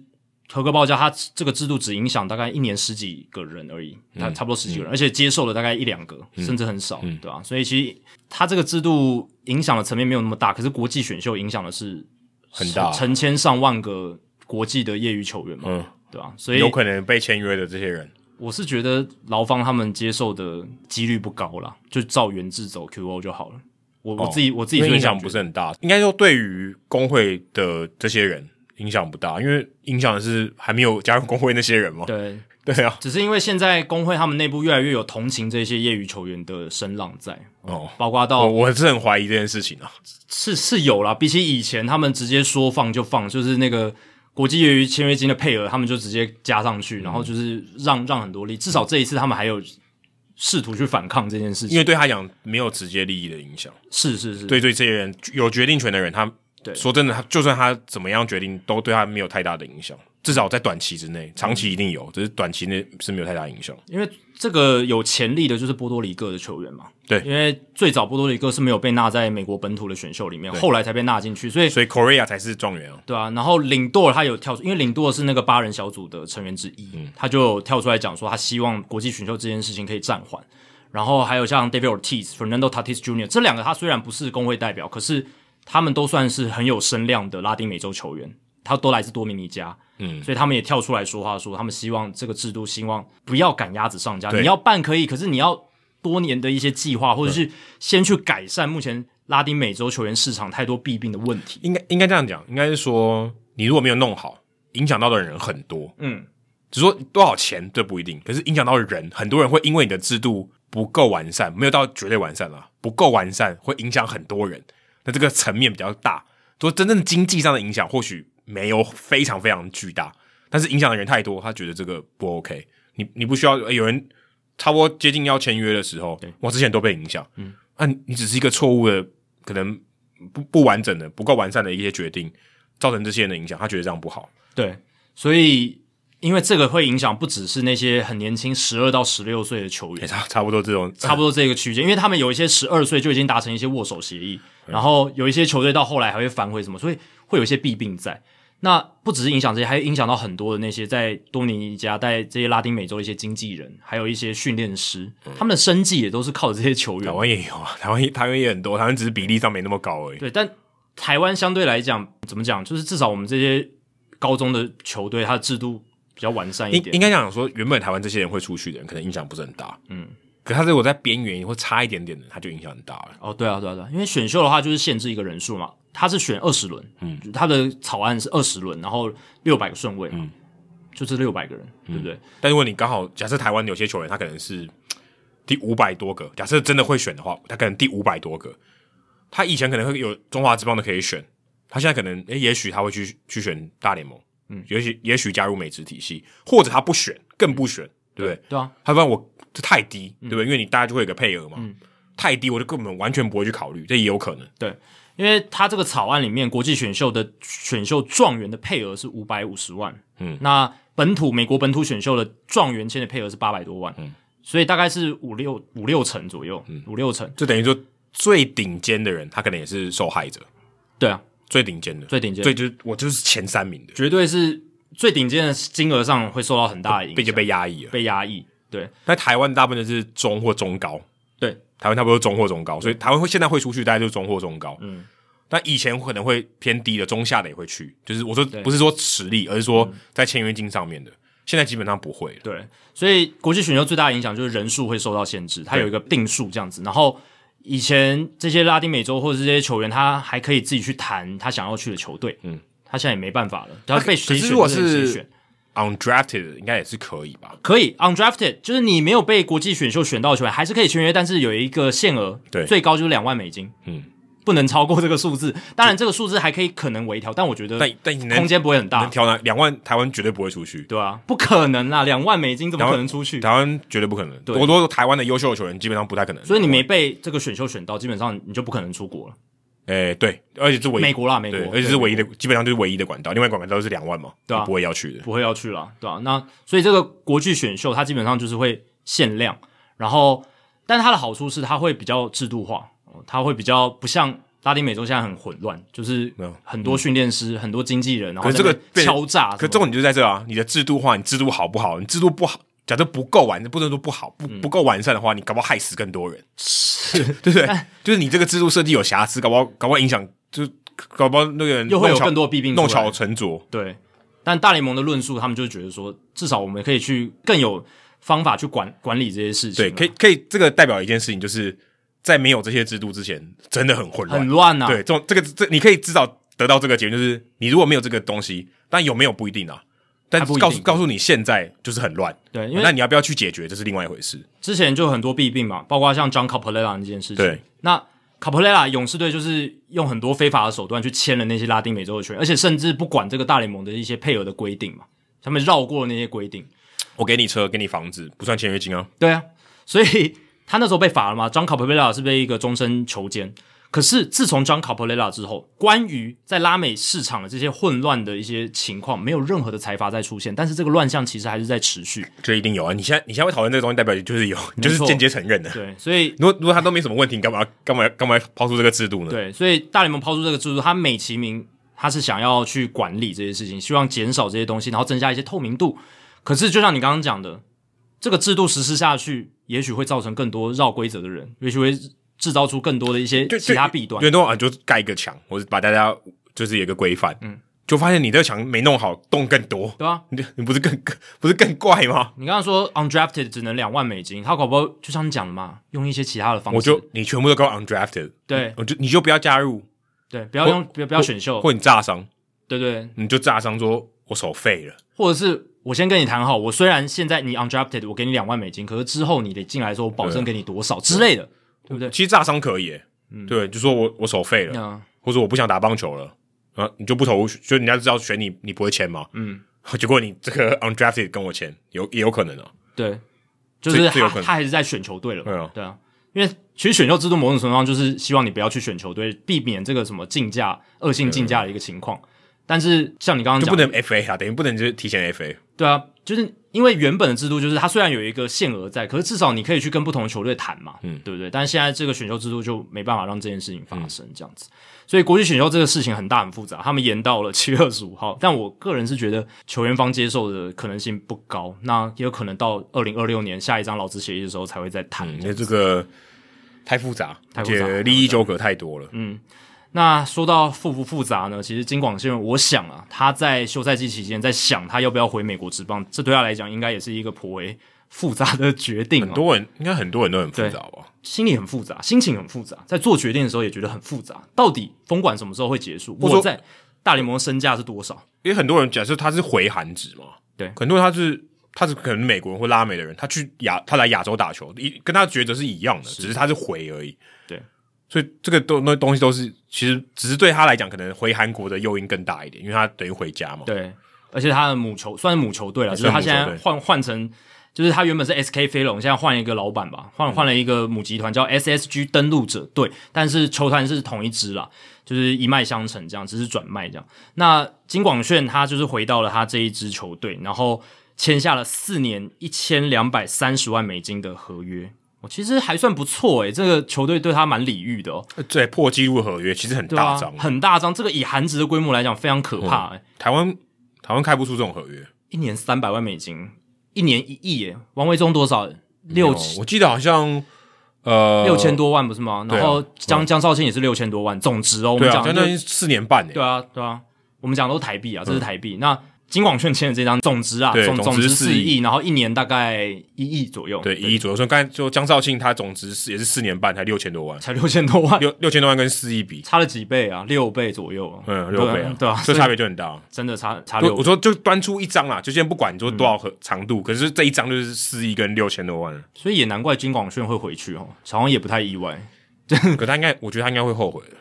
我说在在封馆宣布结束那一因刻为，他是在封馆宣布的前前几几天前几天而已前几天对，前两天然后签约这样子，所以他应该有点有点错估情势，因为他一定还可以留在大联盟。我觉得基本会上会有球队签他啊一，定会有只是他的价码多少的问题而已。对，可是他如果他今天想要继续留在大联盟，价码比他韩国的球队开他少，我想他应该都会接受。哦，就看金广炫他自己怎么想。对对，如果他真的是就像你讲，很想要待在美职继续奋斗看看的话，那一定有球队要他因为这是因为可我以确定的，因为我觉得他如果回韩职，某种程度上，当然他没有说，就他不会再回大联盟了，很难啊，你因为再过四年都已经因为他跟其他几岁的了嗯美国球员不一样嘛。美国球员他如果到韩国打，他说我还可以回大联盟嘛，，对嗯对对，但他不一样，他是回去，他等于说，因为他要再挑战美职的门槛更高。对，我他圆梦就是 OK 这样嗯子，所以这个其实等于就断了他后自己的后路，嗯，这个后路的成本多高，他他要自己算的，对，二零一九年十二月，他跟红雀签下两年八百万美金的合约。那这两年投下来，其实他的表现 ERA 看起来很不错，哦二点九七的 ERA，不过 FIP 是偏高的四点二二。他主要是红雀的防守很好，然后他是一个软球派的投手，全垒打也比较惨一点，就是因为他滚地球率也还不错、啊，所以球队防守好的情况下，他可以制造出不错的 ERA、但老实讲啊，他这样子的球速，四缝线球的均速大概八十九、九十英里，我觉得再过久一点，然后他加上他再老化的话，其实也会变得比较难用。只是你看他搞不好是 Jimmy Moyer 啊，也不一定哦，只是这种人很少而已。可是 Jamie Moyer 在这个年代，我觉得有被打爆，对应该也不会撑那么久，因为 Jamie Moyer 的年代也算是。就是比较早期一点，就是九零年代到二十一世纪初期那个时候，那时候球速均速其实没有那么快，对，但他相对更来讲他还好但是他真的也很他慢。更慢啊，他八十英里出头而已。 对啊，对，我我觉得可能就是使用的方法吧，或者说他他能不能他能不能去适应他自己球速变慢的这些头发有差吧我？觉得就是就四五号嘛，然后一年可能投个一百局到一百二十，那也不，错啦，差不这多也是很好对很好用嘞。就是所以我才说他一定有工作，他一定可以找到大联盟的工作。对，那就是看他是考量在继续圆梦这件事，还是要接受比较高的经济条件。嗯，那这个登陆者队给他的条件，我觉得是非常好，绝对不能说绝对，可是我觉得有很高的几率会比他如果留在美国签的合约来的高。应该会。对，我觉得应该会可是可是这是你要看，就是这是短期啊，搞不好他如果在美国，就假设他签一个一年的合约，哎、投不错，然后合约啊又变得到更大，大的张。对这个这个是这很你要算难讲对，很这个机会难成本要算进去了至少在现在这个时间点，我觉得他是签不到比一千两百多万更高的啊，对，这可以确定，对啊，因为他前两年其实才三十岁、三十一岁，他也只能签到两年八百万。当然那时候他是从韩职过来，对他现在已经证明了他在大对联盟可对以对投，，那个那个风险不一样，不一样。可是我是觉得他这样子 FIP 超过四点二的这样的数据，然后又又不是球速特别快，然后他的这个续航力也不是到特别好，他在红雀队应用就是五局吧，五嗯差不多就五嗯局，对，很难超过五局。所以在这样的情况下，我觉得球队给他的金额可能一年也是四五百一样，差不多。而且我觉得他可能真的运气也比较衰吧，来的时候遇到 COVID，然后对要要、呃、要抉择要不要留下来的时候遇到封管，真的很衰诶、就他是两个我大我觉魔王我他都我遇上对，我觉得这个要考虑进去，他可能觉得累了，不稳定嘛，就是他的那个心情不稳定，他觉得我不需要这样，我觉得心里也会累啊。就是嗯，为什么我来到这里， 结果第一年就遇上了这种史无前例的 COVID nineteen，等于说他如果将加这三个春训嘛，假设今年春训也算好了，对不对？都是不完他整他他有他有两年的春训是不完整的，就是而二且零二零年跟今年而且二零二一其实春训某种程度上也是有这个 COVID nineteen 的影响嘛，哦，对，也不是到最正所常。以他没有从来没有经过一个正常的春训，今年真春训也不正常。假设他今年还留在这里的话，对他对也是不正常，对，所以真的是生不逢时啊。或者他投身大联盟的时间稍微晚了一点。嗯，他如果早一，可他也不见得可以早了。对啊，那反倒是铃木成也他坚持到最后，那现在看起来是就是他签约日子快近了啦，嗯，因为现在他的整个卖相啊啥什么的，然后报道上面都感觉一片看好，啊就是他、他是有实力，而且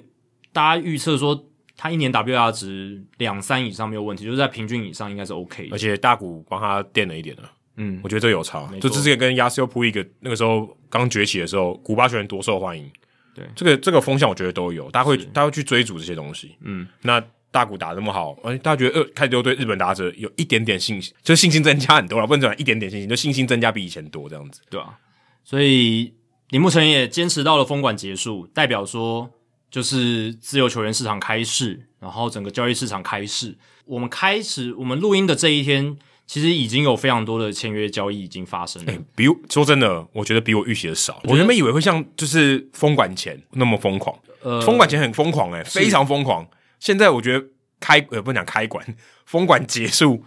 之后，我觉得没有像封管前那么疯狂。我觉得解封到目前为止，其实也才过四天而已。那我的感受是，速度没有我预期那么快。可是其实我们录音这一天跟前一天那个量已经非常大了，就是签大联盟合约的量已经非常大，大部分都是后援投手。这个也是很好理解，嗯因为后援投手最想要先找到他最需要这一张合约，或者说他最需要能 argue 的筹码比较 bargain 的筹码比较少，因为他大概就是那个价嘛。对啊，而且他就是 job security 比较差嘛，他不一定能 对，就是说有工 OK，就作是你就是一年或两年，两年了不起了嘛，对不啊对？他保保障没那么高，所以他急着想要先赶快签下来。嗯而且球队来讲的话，因为这些后援投手他的价码相对比较低，他比较好操作一些资金这样子。对，就而且马上他可以补进他的行情价比较固定一点，我觉得没。错，所以这两天大部分都是自由球员啦，大部分都是后援投手非常非常多。嗯，Joe Kelly 这种 Joe Kelly、Alex Colomay，嗯，随便讲都好几个啦。但是在其他的球员，我是觉得比较慢。我原本以为一开始之后马上就会有很多东西发什生，么 Corey 啊、Story 啊、Freeman 啊，可最能大咖的都还没。可可能三天内就就搞定了。对，那现在 Carlos Rodon 还有 Clayton Kershaw 哦，这两个比较大咖的是签下来，然后还有巨石雄心，嗯也签下来。所以基本上，你如果去看先发投手的自由球员市场，本来剩下比较好的，或者说比较卖相比较佳的，就没有很多，就是几乎刚没有刚刚刚讲的几个 r o d o n 跟 Kershaw 应该是最好的吧？对 Rodon 跟 Kershaw 是最好的，对，嗯菊池也算是一个。但是他已经被签走了，现在剩下看起来还算 OK 的就是 Zach Greinke，就是 先发哦可是 Zach Greinke 也老了年对啊，年龄的关系。也老了，对吧、所以这几个被签下来，然后科尔小回到道奇，一年一千七百万美金，然后就嗯很佛心，很佛心。其实基本上他现在因为他投的局数越来越少，可能一年不到一百五十局了，甚至一百二左右，然后上面风险高，所以道奇队也算是一个很谨慎的签约。嗯，他们也想把这个看板球星留下，可是也不想要付出太高的风险。那 Rodon 其实某种程度上也是两年四千四百万美金，冲高单年的价格，但是降低时间太长的风险，因为 Rodon 也是通通人，平均年薪算蛮高的。很高。嗯，我觉得以他的，因为他的巅峰期其实没有到很欸长，你要想，他去年还是被那个、欸、几乎没 non tender，对啊，没有没有快要没有工作机会，对，啊，对啊，那这样子算很高，一年内冲高这么多，巨人队把他签下来，嗯，所以巨人队除了签他，还签了 Carlos Martinez，用小联盟约，然后有激励条款这样子，嗯所以呃，看起来巨人队是想用嗯其他的方式来补强，因为他们没有留下 Kevin Gossman 嘛，嗯，但蓝鸟队补进了菊池雄心，三年三千六百万美金，哇，这样他们轮值就很可怕哦，Kevin Gossman、Jose Barrios、柳贤镇、Alec Manoa，还有菊池雄心，嗯，甚至还没谈到 Ross Dribbling，还有 Nate Pearson，嗯，很强，对他们 呃，就是要拼了。保持健康啊，对，那很当然难啊，就是买保险嘛，就是你能用的投手越多，当然你这个保保险的程度就越高，也也大是有可能全部都爆炸，也是有啊，对。不过他这几个里面，像 Barrios 就是很耐投的，很耐投很很少受伤。嗯很少受伤。那柳贤镇也算值得信赖，我觉得也也算还不这错。这几年在道奇的前几年不太就不太行，就是但伤病风险有点高，那菊池其实也算蛮耐投的，蛮耐投嗯蛮。蛮耐投的，就是至少这一，而且他这几年其实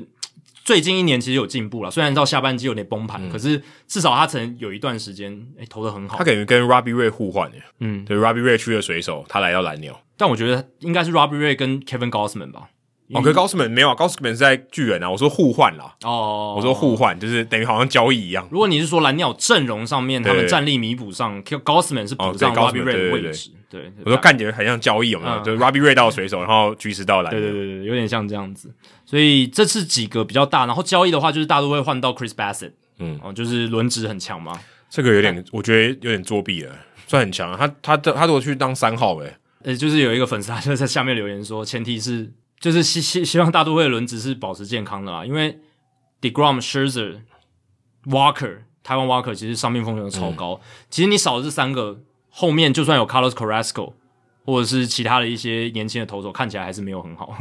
可是你对啊，可是这是受伤风险，你当然要考虑进对去。对可对是你说两个人都都不能投，几率也是相对低吧？是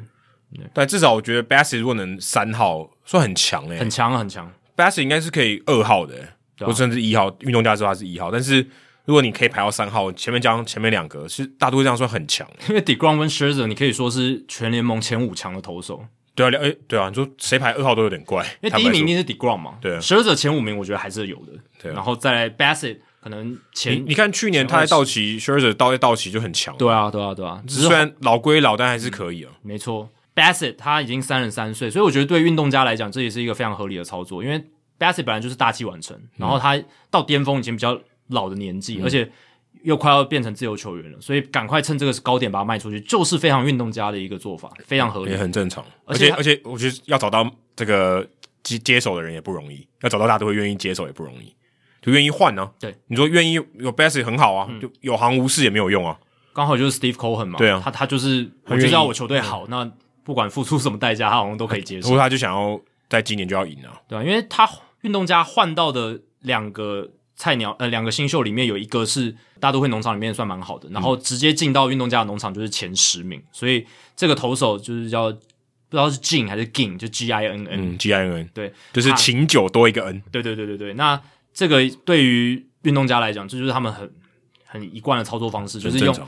已经发展成熟，然后快要变贵，已经变贵的投手，然后来换一个他们可以用很多年的一个快要变成大联盟可以用之兵的投手而。且说真的，运动家今年应该是没有要拼了，所以他对啊 best 对啊对啊 best 留他其实意义不大，不大，他完全就是要把它卖出去。对，那留着他价值太低了。现在 Olsen 哦，也有 Matt Olsen 他们一垒手也可能欧嗯森现在也正在打击，急需，准备要被交易了，没错，他是 on deck，对， 就是 on 他 deck。真的应该会被交易了。对啊，那说到 Olsen 有没有被交易，就是会谈到杨基的事情嗯嘛。那杨基在我们录音这一天就是一个重磅交易，跟双城队完成了一个算是三换二，啊，三换二对，对，三换二，但是他看起来是二换二啊。对对对对，双城把 Josh Donaldson 还有捕手 Ben Rovet 还有 Isaiah k i n d e f l e f a 交易到洋基，然后对 k a n e f l e f a 等于还没有到双城就已经被交易了，呃他在双城待了三十五小时，有呆吗？还有报道吗？没有，就是我是说在名单上面的概念啊，但他至少还是搭飞机到佛罗里达。对对 对，他如果今天又要搭回亚利桑那，他会很蛮蛮洋赶的。对，刚好双城洋基的春训都是在佛罗里达，但是德州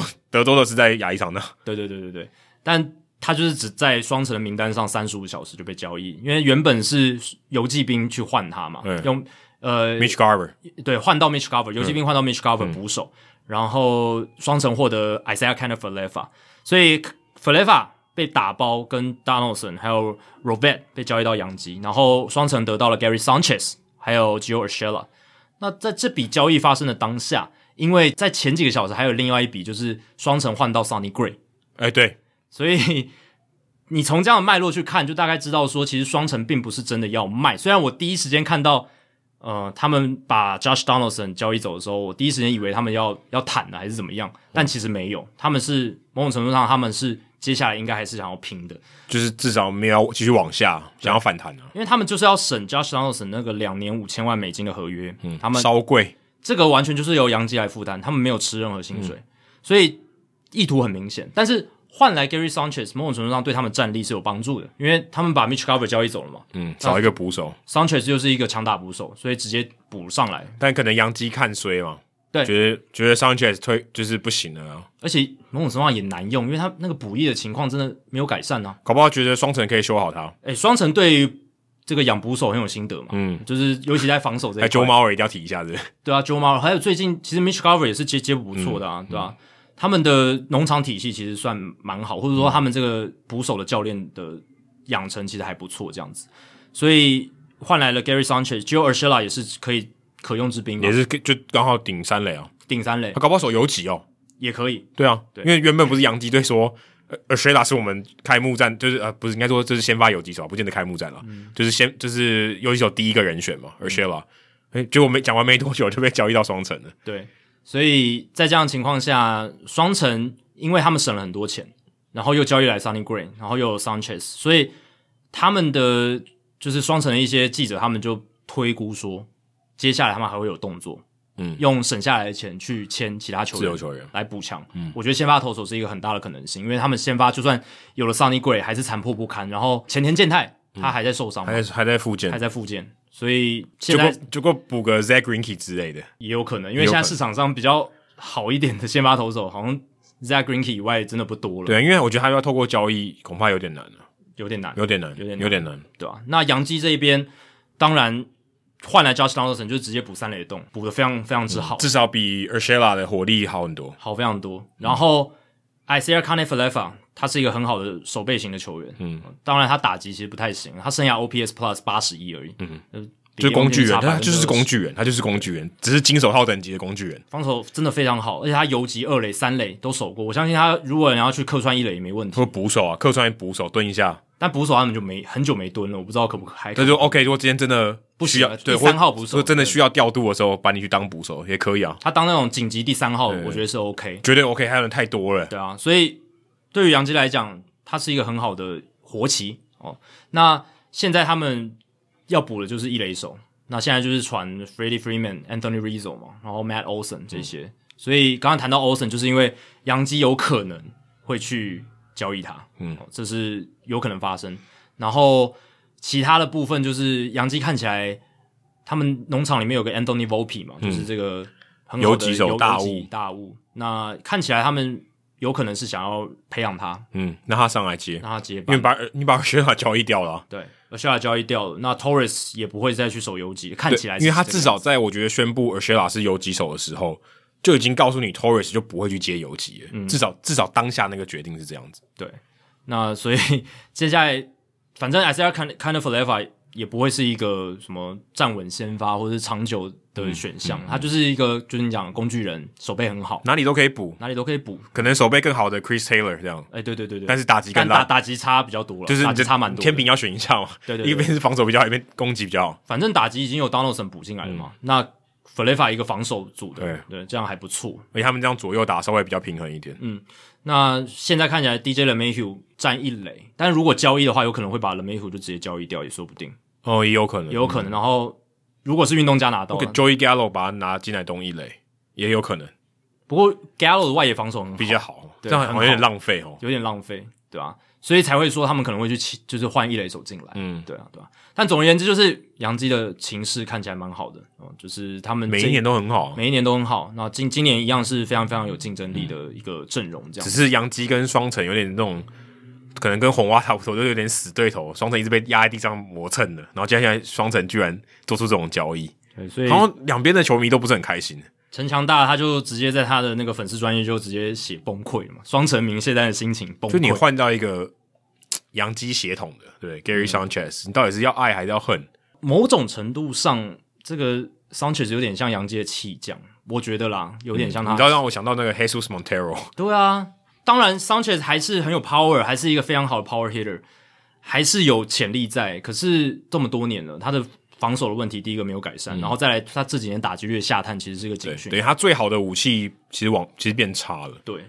而且其实双城队已经有一个三振机器，就是 Miguel Sano 哎了，而且他打击率也很低耶、哦，证明你修不好闪诺，应该也很难修好 Sanchez，、对啊你至怎少么打能击方 面你，怎么能有把握呢？对不对？不然那不一定啊，每个人不一样，因材施是教。啊 对，但总而言之，就是双城球迷应该是，嗯，因为 Donaldson 蛮讨喜的嘛，对吧、然后而且 Donaldson 跟 Gary Cole 同一队，哦，对现啊在是要怎样？ 吵架嘛， 现在是要看你手上有没有黏黏的吗？ 哎、那个时候吵得很凶哎、很凶啊，对啊，直接哎、我而且我觉得挑衅 Donaldson 的可动能作，而场且上挑衅的动作，我自己是觉得 Donaldson 这样的个性要在洋基可能有点难难生存。嗯，我觉得，我觉得啦，就是可他是他很很他很开心诶、欸因为我看到那个真的哦 Bob Nightingale 可是好像有联系到他，他觉得很开心，因他为他开心，搞不好别人不开心哦。有可能扣不开心。可是我觉得有时或候或是什么 Aaron Judge，他可能是那种你知道在球 clubhouse leader，对不对？这种比较温文儒雅一点的。那现在 Donaldson 来，Donaldson 是那种比较外放的比比较外，比较然后敢然后言的，对，比较敢言，然后比较比较有点刺激性的 leader 只有一个嘛。但我觉得 Donaldson 就是一个他也是蛮 team player 的吧，他也去过那么多球队，而且哦、感觉他去过超多的欸有勇士嘛、双城嘛、蓝印第鸟啊、安人他也去过印第安人嘛，运动家，评价都还不错啊，就是没没是有没有什么什么休息室毒还瘤，还或者还是在一些小熊哎、不好的，对啊，不没有一些不好的这种传闻传出来嘛，所以我是觉得他可能就是到了洋基队之后，就会改变他对 Gary Cole 的态度，哦我觉得有可能，呃，不知道，不知道。不过看起来双城队他们是要改变他们的方针的啦，嗯，就是他们觉得前面那一套行不通，那现在要去修正他们的投手先发投手群这一块，嗯不然的话、投手烂成那样，真的很难做竞争啊。那你觉得这样操作下来 c o s Korea 杨基还会要钱吗？我觉得应该不会了嗯应，该就不会了，我觉得应该不就会暗示就是不会，就退出了。嗯，有可能，对我觉得几率，因为现在看看起来，洋基队应该会把重心放在一垒这一块吧。嗯，因为他不太可能两个都补哦。嗯，哇，那也蛮拼的，可能 Lob 就要被交易走，就是 Vopi 可能被交易走，对，可能被交易到运动家之类的。但那样子的话，可能他们又会超过税线了。哦但是 Halstein Brenner 就是出了名不喜欢超过税线嘛，就就看呢、看你要不要拼啊。，对，看要不要拼这样。所以 Korea 没希望了。我也不敢这么讲，我不敢这么讲，很难但说哦难说，对，难说，对。但是 Korea 如果到洋基又很很好看，是啊，是啊，这是我话们题之前超对级嗯多。这就是我们之前讲的，就是他蛮适合纽约这个市对，场，我觉得非常是，我很希望他到洋基队。扮演反派的角色。对对，没错。那说到这个市场性呢，其实大联盟他们其实也是在思考怎么样拓展自己的市场性，怎么样去触及到更多的观众哦，这个也是关乎到这个产业生存的一个重点。那其实大联盟在谈成劳资协议之前，他自己又在跟外面在谈其他的转播的协议，这样子。不违背啊， 这这个还好吧，开另外一条战线还可以啊。但是就是其实某种程度上就是在呃说明说，其实他们签了这些协议，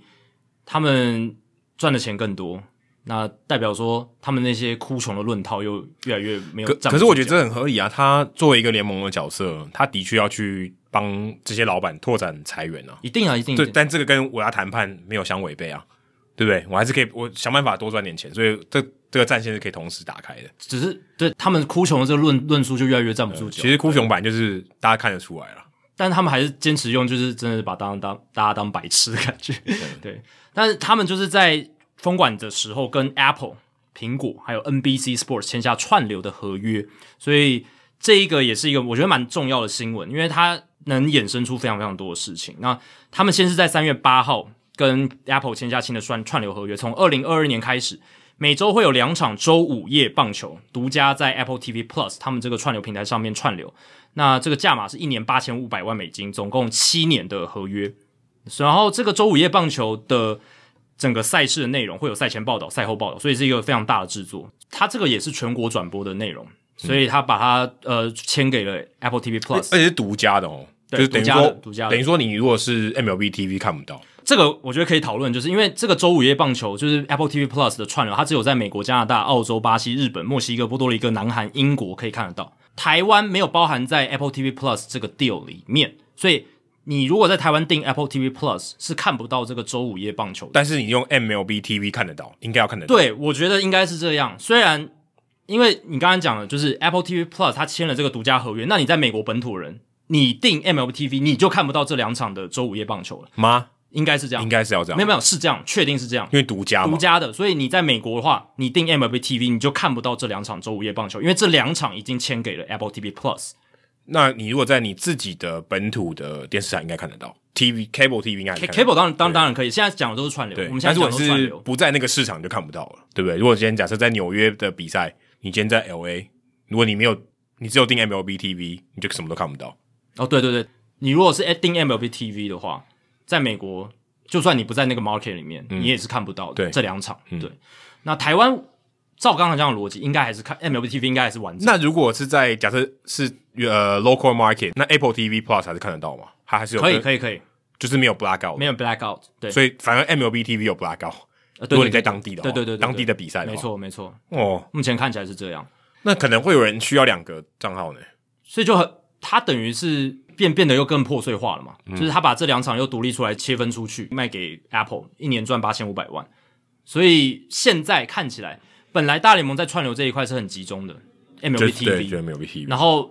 in market 就是市场的，就是交给有线电视业对者，，我就不跟你抢，我就 blackout。原本蛮单纯的，是这样，就是我串流哦其就实是其实已经蛮不单纯的了，现在更复杂。反正原本的制度就是你美国 local market 就是有线电视，嗯然后串流全部都是交给了 MLB TV。嗯，那现在 MLB 他们要把 MLB TV 的串流的东西分出去，切部分嗯切分、对，所以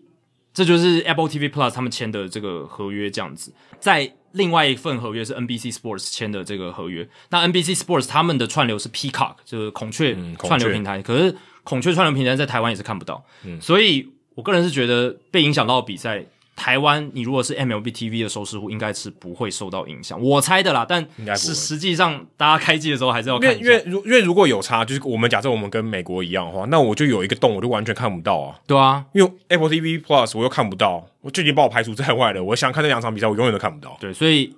如果合法的， 合法的情况合看合法不到。管道，所以 Apple TV Plus 看得到的地方，MLB TV 看不到。可是如果你看不到 Apple TV Plus 上面的大联盟，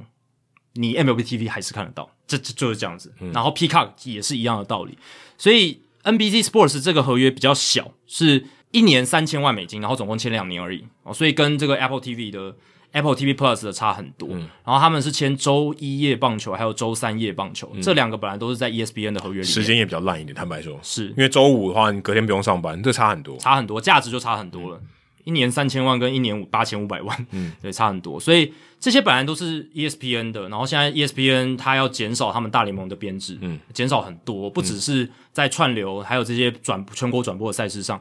它连那个 E ESPN 他们 Baseball Tonight Podcast 也从一周五天 weekday 每天都有，变成一周只有三天，嗯，差很多啊，差很多直接差四成啊。对啊，podcast 减少，转播减少，他们现在一年好像只转播三十场，包括到季后赛哦，只转播三十场的因为此消彼长很很很合理嘛，因为 E ESPN 它是以 cable 为主啊，他们有 E ESPN Plus，对，但是相对起来它是 cable 为主，对对对对对 c 嗯 a 它大部分的钱是从 cable 来的啊，它当然 E 呃 ESPN Plus 是为它平衡它串流的，对可是它如果今天有线电视掉下来了，串流就变多了，对，市场还在那里，所以呃，ESPN 他们现在要把他们的整个重心呢转移到 NFL 还有 NBA 上嗯面，大联盟他们持续的在 缩编，缩编，对，真的在缩编。那对于这个大联盟来讲，他们其实就是原本的整个全国转播，包括到例行赛跟季后赛的这些全国转播场次，就是卖给 E ESPN、Fox 跟 TBS。嗯，那之前每一年可以赚到十五点五亿美金，十五点五亿。嗯，那现在除了跟 E ESPN、Fox、TBS 这些原本电视台签的这些有线电视的全国转播合约之外，再加上现在他们把这些串流再拆分出出来，这些全国转播权利，等于他们在今年的全国转播权利金的收入提高了百分之二十六。嗯，从原本的也是十几亿美金，然后现在到今年预计可以赚到十九点六亿美金。嗯，今年哦，光一年，不过我觉得他也是有牺牲东西啊，因为你 MLB TV 原本的内容就等于被卖掉了，你的产品等于别人没有那么好了。对，等于你的产品有缺，嗯，不能讲缺陷，缺少。你原本可能就是这么多比赛，现在少卖一点，那那这些少卖就是拿去分给别人，你等于是，我觉得对我来讲，你短期上你是赚到了钱，长期上其实你的产品是更不集中。嗯，你原本希望更集中嘛，大家以后都不要看 cable，全部看我的就好了，这是最最终极目标嘛。你现在背道，某种程度上背道而驰，或者你走岔路，方向不对，方向至少不是往那方向去。他现在就是想要把这个串流也做一些拆分的买卖，这样子。对，因为你不可能说我跟 cable 的人买了讯号，我我自己用，然后我再卖给别人，我卖给很多人，那不行啊，那玩不下去了，对不对？卖很多人，他就不看我的啦，对，那就很尴尬啊。所以现在美国的球迷他要订 MLB TV，他就要再多想一下，因对啊为现在 MLB TV 的场次，周一晚上、周三晚上、周五晚上的场次都变少，而且我不知道他那个场次是 Apple 他们选嘛，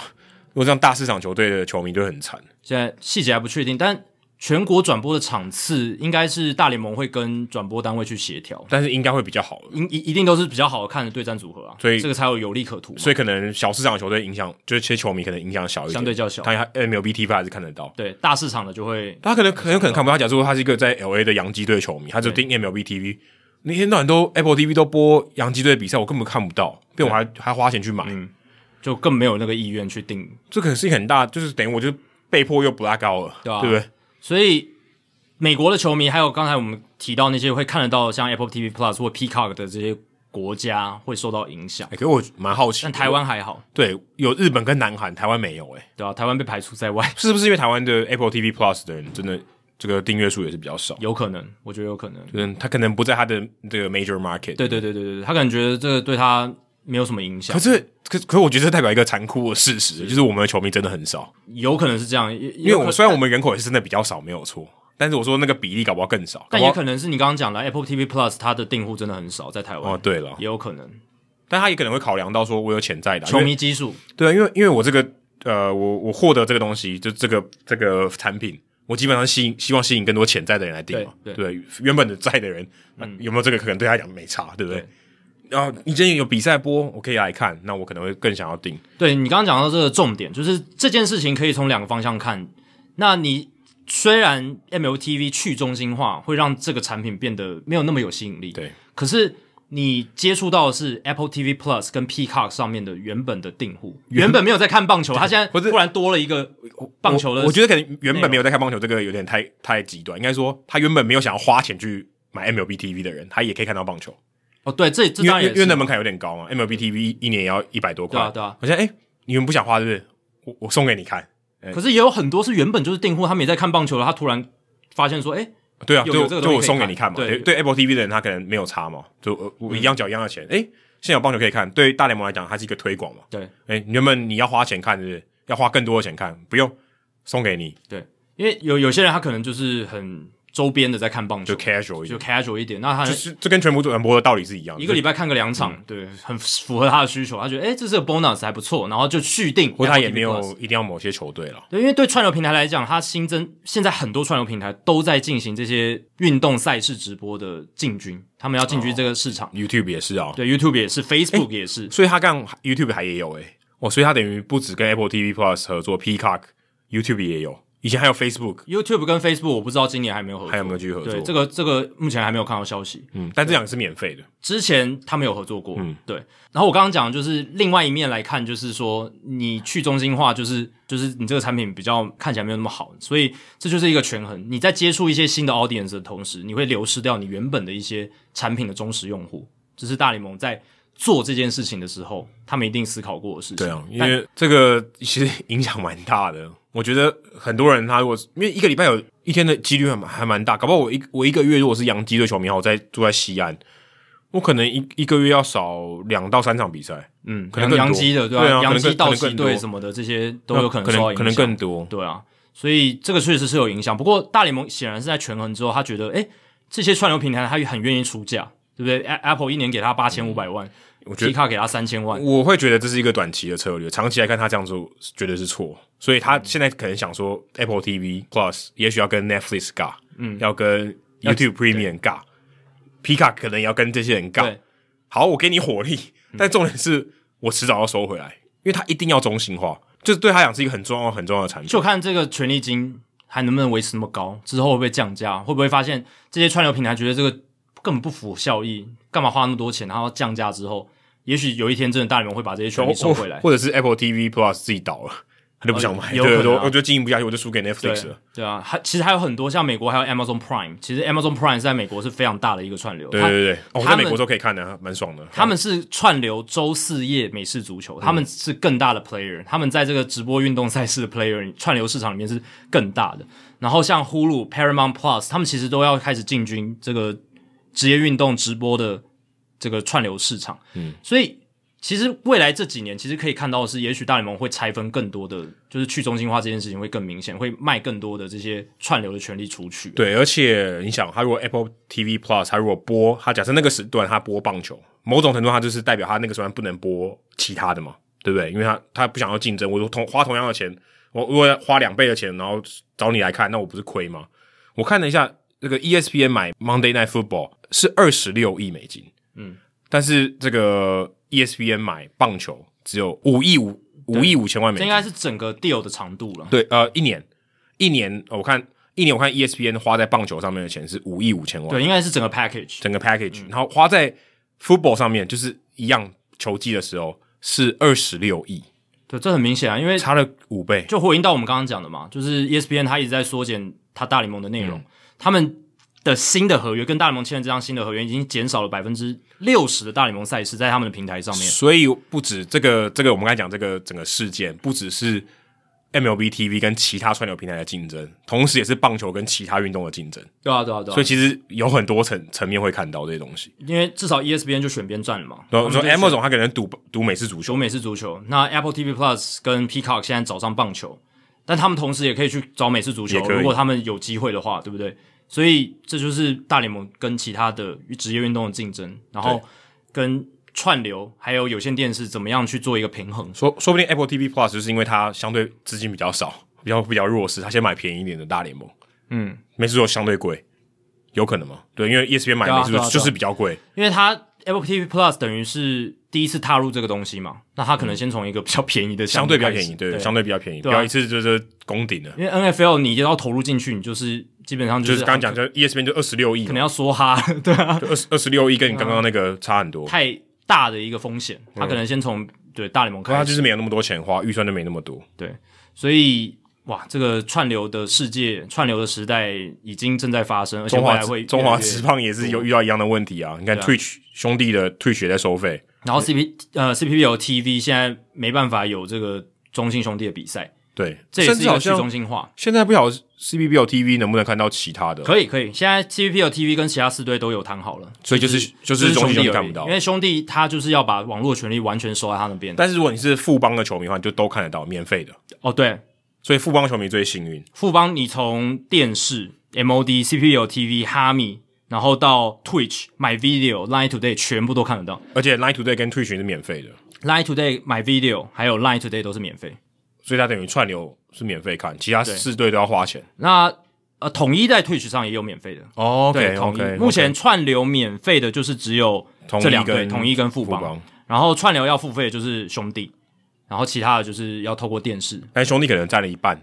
的球迷，哦、对啊，对对，兄所以兄弟它影响最大。所以搞不好 CBBL TV 的人很多都不看了，不买了，很有可能啊，很有可能。他有没有看兄弟的就比就赛啊就直？接就吸嗯去 Twitch 了。对啊，我就我就不要花这个钱了。不过现在呃，听说兄弟还是在跟 CPBL TV 在协商了。哦，不过刚刚有一个前提可能没讲到是主场嘛，对不对？啊，对，这都主场比赛，对都主是场主场比赛。赛。然后中信还在跟 CPBL TV 谈，看有没有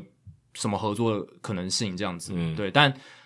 不知道，搞不好就是所有网络权利都是收在兄弟那边，那 CPBL TV 就看不到这个中信兄弟的这赛有点主掰场卡，赛有点事。掰卡吼。呃，CPBL TV minus 中信兄弟，对对啊，人家 是人家都是什么 TV Plus，对对对，它是 minus Amazon 中信 Prime，兄对弟 不。对？它是 minus，哦，可能是 minus 洲际棒球场，哦，对对对，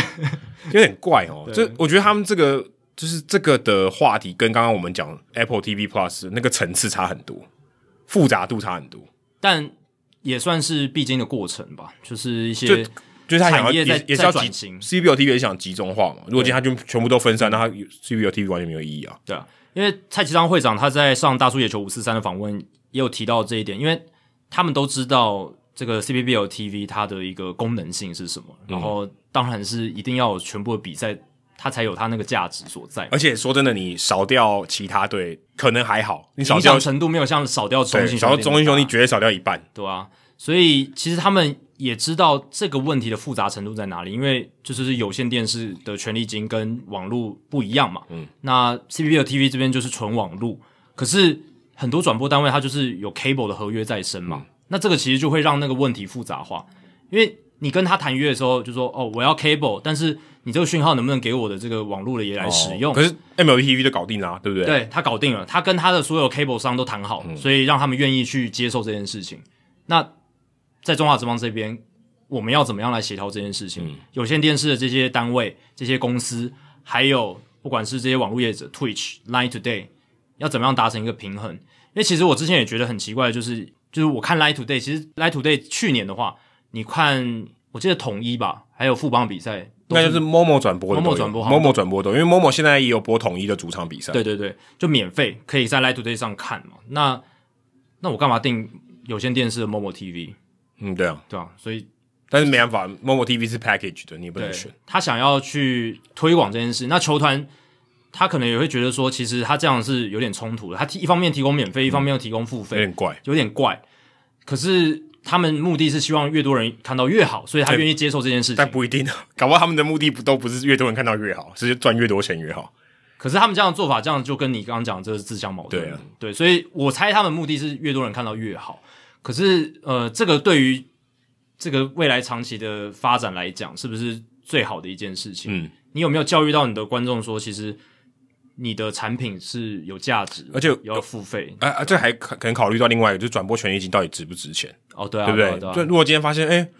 我转播大家都去看免费的，那我转播权益金我不是傻子吗？对对对对我还付这钱干嘛？尤我其就是不想转播啦，啊我干嘛要转播？现在付最多钱的应该还是有线电视的频道。对啊，他这些收益分享制度，他们他们也有嘛，也是有转播权利金啊。对对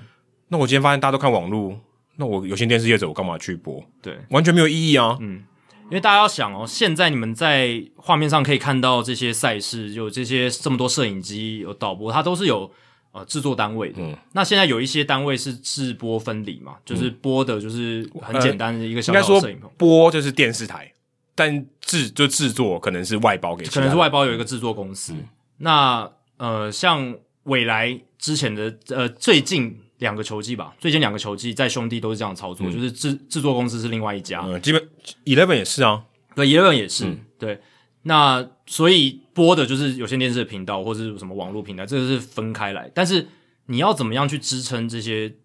制作公司？因为制作公司的成本是非常非常高的，而且然后门门槛非常高，，对要有摄影机，要有人才，其要实人才是最要难的要 OB 车 O B 车，O B 车超贵的，好像一台要好像两亿哦。对哦、就非常非常贵。嗯，OB 车不是你想买就买的，但我觉得有一个你有钱也买不到，就是有经验的摄影师还有导播，这个人才非常少。哦，之前那个大公导播坐在你现在坐的位置上，对，于大光导播，他这种人才你是二十多年来才培养出一个嘛，对不对？哦，你有钱请得到他了，但你请不到第二对个啊，啊，你起码你如果今天有更多转播需求，但他就只有一个人，对不对？对然后，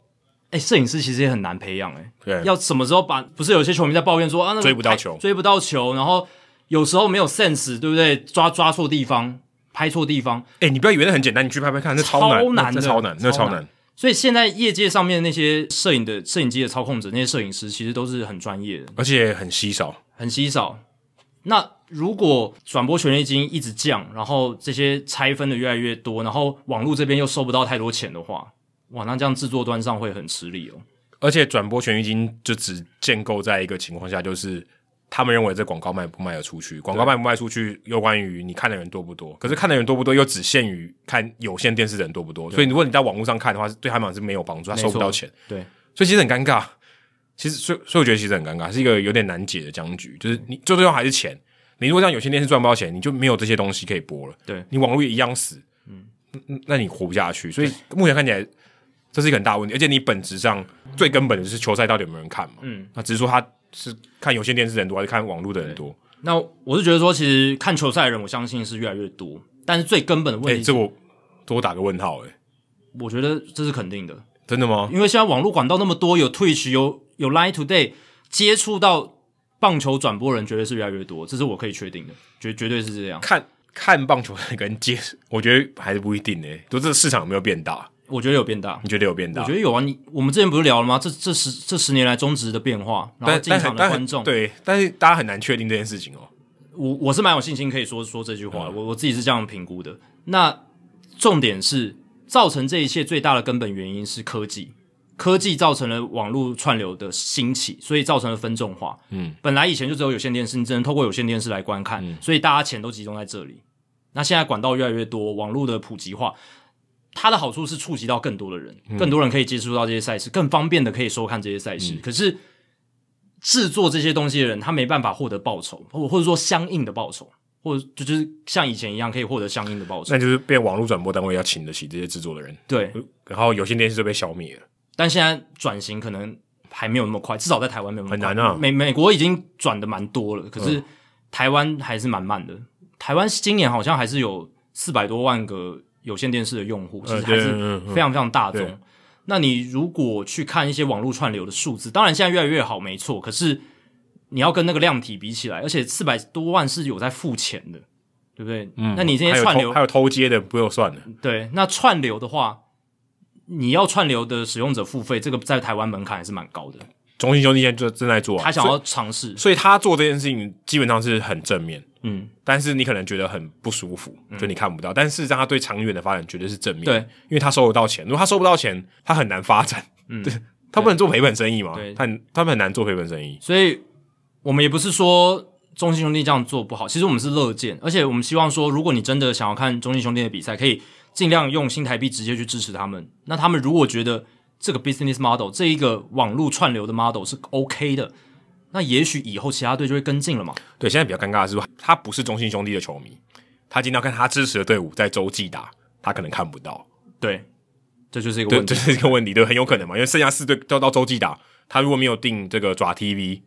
他什么都看不到。如果他他也家里没有有线电视，他就看不到了，对吧？对，现在目前看起来，然后然后会有一些人会说，我干嘛要付给我不支持的队伍的钱？有啦，你还可以透过这个有线电视看未来体育台就可以看到但，如果你没有有线电视，你家里就你就是租屋的，只有网络对的话，也是有这种人嘛，也就不少。完全看不到洲际的比赛。如果你不去订 Twitch 的话，呃，不用合法的管道，对哦对啊，所以呃有些人会觉得说，我就支持统一，我干嘛要付钱给兄弟，对不对？这很怪嘛。有些人会有这种，有嗯有这有有啊有些人会有这种情节嘛单一球队的支持，而且我如果买你的，我就只能看统一到嗯洲际打，其他我都不想看呢、啊对不对？那我干嘛买？你又不能，你又不能打折给我，对不对？嗯你又不能拆分说，我只卖统一到洲际打的比赛卖给这个 package 给你，嗯又不行。所以这个议题就是从你看大联盟串流聊到中华职棒串流，它最关键的问题就是去中心化还有中心化这两一个个不同的抉择对抉择。嗯你你在跟这些有线电视频道跟网络业者在谈合作的时候，那也要去考虑到说，球迷观众他们在使用这些产品上面，他们要怎么样去更方便的使用。嗯，那现在看起来。去中心化好像是一个比较大的方向，可去中换大家就累了，对于消费者来讲累了。就对对，对于球迷、对观众来讲，就是一个比较累的事情，就很麻烦。然后很多人搞不清楚到底是怎么样，然嗯对后啊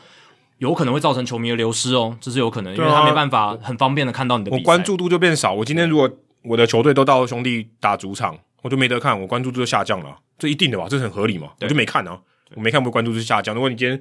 两个礼拜就一次，我就我的关注度频率就变低了。对啊，所以这个也是大联盟要思考的议题，嗯就是他们现在串流，他们是想要做去中心化，可是应该说，跟 Apple TV Plus 这是去中心化，它原本是很收紧的，原本是很是啊是啊是啊原，原但本是很中心化。现在的趋势就是去中心化嘛，对啊，现在就是慢慢的走向去中心化。然后 Apple TV Plus 它分出去，P 卡它也分出去一点，那这个就是去中心化的过程。那接下来就是看这个去中心化会造成什么样的效应，球迷会不会流失很多，然后还有就是他们这个收入来讲，是不是能够让他们觉得这是划算的一笔交易？然后还有就是，其实 MLB TV 它这个品牌建立的非常好，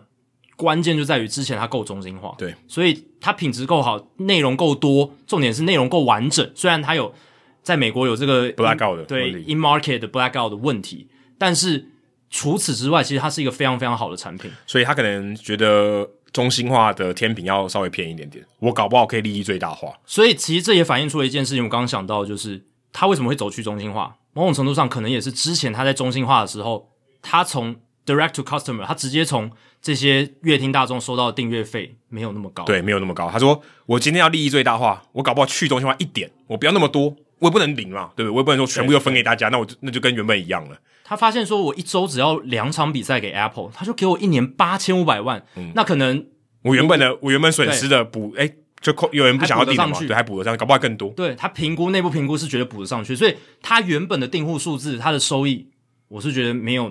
到那么理想，所以他们才会选择这样的策略。但那至少在科技上面，我觉得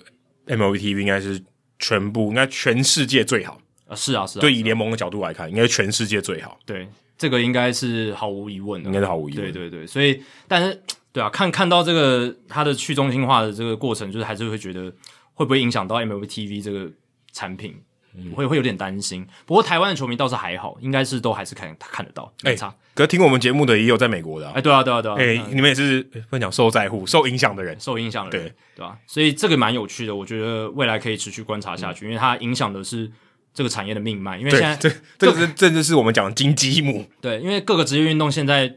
最大的收入都是来自转播权利金。对就是如果呃门票都还好了，而且不止这个，你关注度也来自于媒体啊。对啊对啊你对如果啊今天没有转播，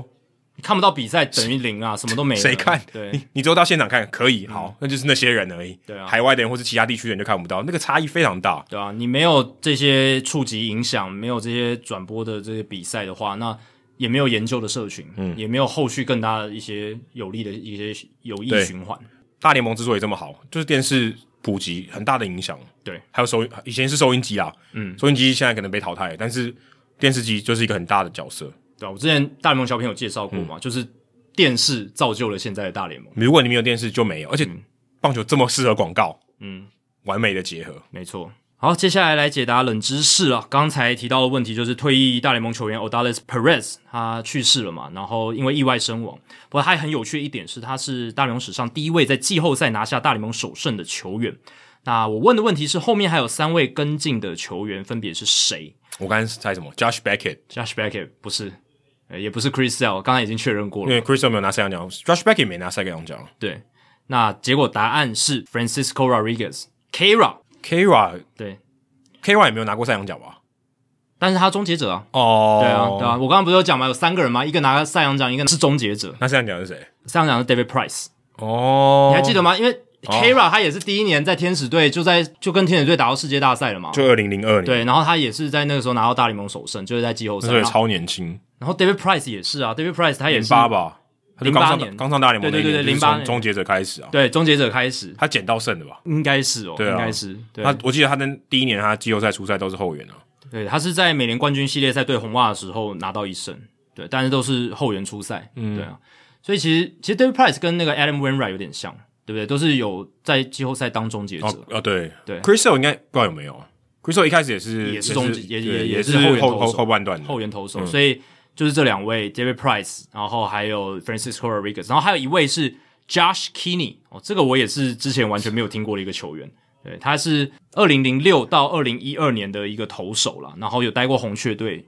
白袜队跟水手队，就是一个浪人。怎么拼啊呃，K I N N E Y ？K 哦，真的没有 Josh Kinney，我嗯也是完全没听过。然后他是在二零零六年那年，还记得发生什么事吗？红雀队拿下世界大赛冠军，嗯所以他很幸运，就是在那年的红雀队就捡到一胜，捡到一胜，他也是都是后援出赛。所以你刚才讲的全部都是捡到一胜啊，Perez 不是捡到的 p o r i s 他刚上大联盟，其实也是后援，哦，所以他不是他也是算捡到的，也算是捡到的，对。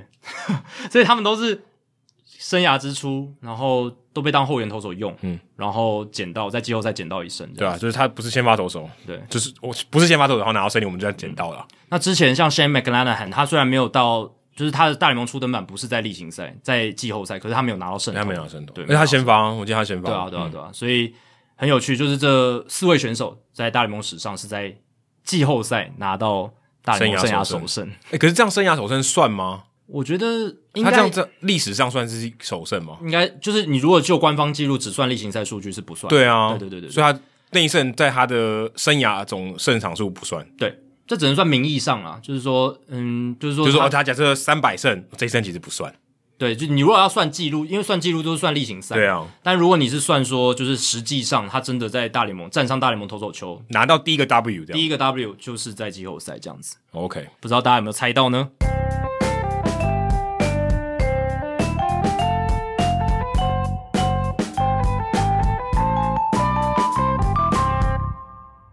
好，接下来进行本周的人物我来讲单元。Adam 这个礼拜要介绍谁？哦，这个礼拜呢要介绍一个摄影师，哎，不知道猴子哥你们在听哦？猴子哥之前有上过我们节目吗，哦有在在美国，好像在 Good Ear 那个球对对场啊对然后对对，的春信的球场的走到办公室没有，他应该是在那个嗯走道上用餐区哦，用餐区啊。对对后对来我们移嗯到用餐区，对对对对对对，我记得好像在用餐区访问的。那我们今天介绍的是摄影师，之前有介绍过道奇队的摄影师嘛？有苏虎，对对对，呃，John 苏虎。今天要介绍的呢是小熊队的前摄影师。为什么要叫前呢？因为他在封馆结束的隔天，他宣布退休了。哦，他叫 Stephen Green，这个人很厉害哦，Stephen Green。他退休以后呢，是由洛基队的摄影师 Matt Dirksen 接任。Dirksen 我是他的粉丝诶、欸我之前去洛基队主场的时候，在 Coors Field，我就跟他说。我有 follow 你的 Instagram，你拍的太好了。他说谢谢。粉丝见面会对的对对，感觉，我就我那时候坐在旁坐在旁边，我觉得很兴奋，因为我很喜欢他拍的东西。就是等于是在偶像旁边的感觉。对，就跟他偶像一起在同一个这个、我们讲 camera well，就是摄影席对里面一起拍照，所以是 Dirksen 去接任 Green，那他最近是从洛基队离开到了小熊队。那小熊队这个前摄影师呢，Stephen Green，他从一九八二年就在小熊队，一九八二年算一下多多久？四十年，哦嗯，等于他他在小熊队四十个球季，嗯，哦，可能是小熊所有的职员里面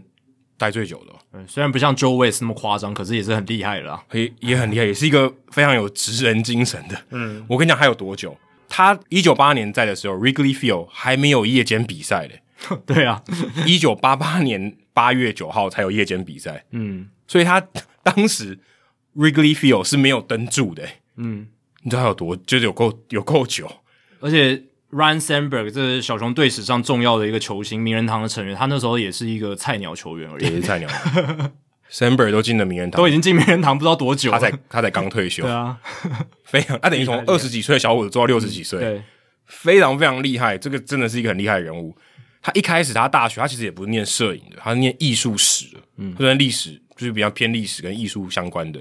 后来因为他到研究所，他要做研究，他芝加哥人，他想说，哎、w r i g l e y Field 我也是球迷、哎，我来做个研究啊、哦我想要这个球场很特别，很有文化的氛围，我想要在这边拍一些东西啊、哦拍，因为他也是他一开始做这种比较像纪录片摄影的，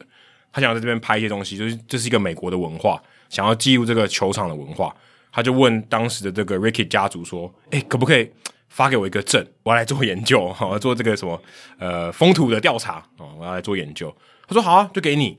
给我给你这个摄影证，你就来拍。”所以他第一年就在小熊队就这样拍，后来刚好第一年结束了，他研究也差不多了嘛，虽然他后来还没有毕业，他就不知道这个研究到底有没有发出去。他说，他说他的论文就是在当时在做论文，但他最后是没有拿到学位。后来第一年结束以后，刚好当时的小熊队的这个摄影师退休，一样也退休。他说：“哎、你要不要来接我的位置？”哦， 好好当然好啊，对不对？我又又喜欢拍照，我又是球迷，当然好。这他就接下了，就这么顺利，一做做四十年，嗯，一举两得啊，真的是非常非常厉害。他的偶像是那个 Ansel Adams，大家我知道的话是一个美国非常有名的，算是记录摄影、纪实摄影，就拍人物啊、拍风景很多，很有名很有名，算是美国前几有名的这个摄影师 Adams。那他就想说啊，好好好，我就来做职业的这个摄影师。可他其实对于这种职业摄影，你知道拍棒球啊跟你拍风景、拍人物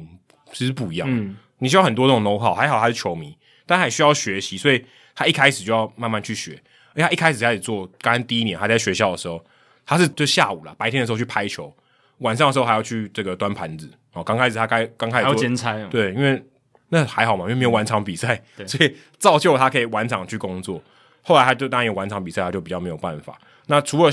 拍棒球以外，休赛季的时候还有去拍演唱会啊，或者拍其他的球赛。他更特别的是，他还曾经帮 Oprah，就是欧普拉脱口秀的主持人，是他团队的一员，也帮他拍照。一做做了七年，后来真的是因为这个工作太忙了，然后大联盟就开始有夜间比赛，欧普拉的那个秀一天要两场，嗯，那时间尬不过来，我一天就二十四小时，我尬不过来。对，主要也是因为欧普拉的秀是 base 在芝加哥啦。对，这个事情很重要，还有地缘关系。嗯对对对，所以他就去。那后来他就没办法做了，就就做了七年就不做。所以他他的生涯很特别，他有拍棒球，也有拍拍过欧普嗯拉，据说他有还有跟奥巴马也有帮帮奥巴马拍过，因为奥巴马也是芝加哥人嘛，嗯只是不是白宫的时期这样子，就很特别。那他在访问的时候也有提到说，他刚开始很菜嘛，二十几岁的人一开始拍这些，他跟球员打好交情啊，在休息室的时候我要拍你啊，这个是很难的、欸，这跟我们在一般的媒体是不一样。他如果当球队的摄影师，他是要有这种要有信任关系的。嗯、我在休息室，哎，你一来我就我就不自然了，对不对？我就你就很难拍到好的照片。嗯，所以他这个呃这个信任感是很难的，特别是在休息室 clubhouse 里面，因为大家都是很自在嘛。嗯，你一个拿着相机，你今天在家里翘脚看电视，有一个拿相机，你会自在对，吗？情绪会紧绷起来。一一一定不是在，嗯对对所以你要好像他朋友一样，这个是要大家适应的，这个是要花时间的，不是第一天就可以了。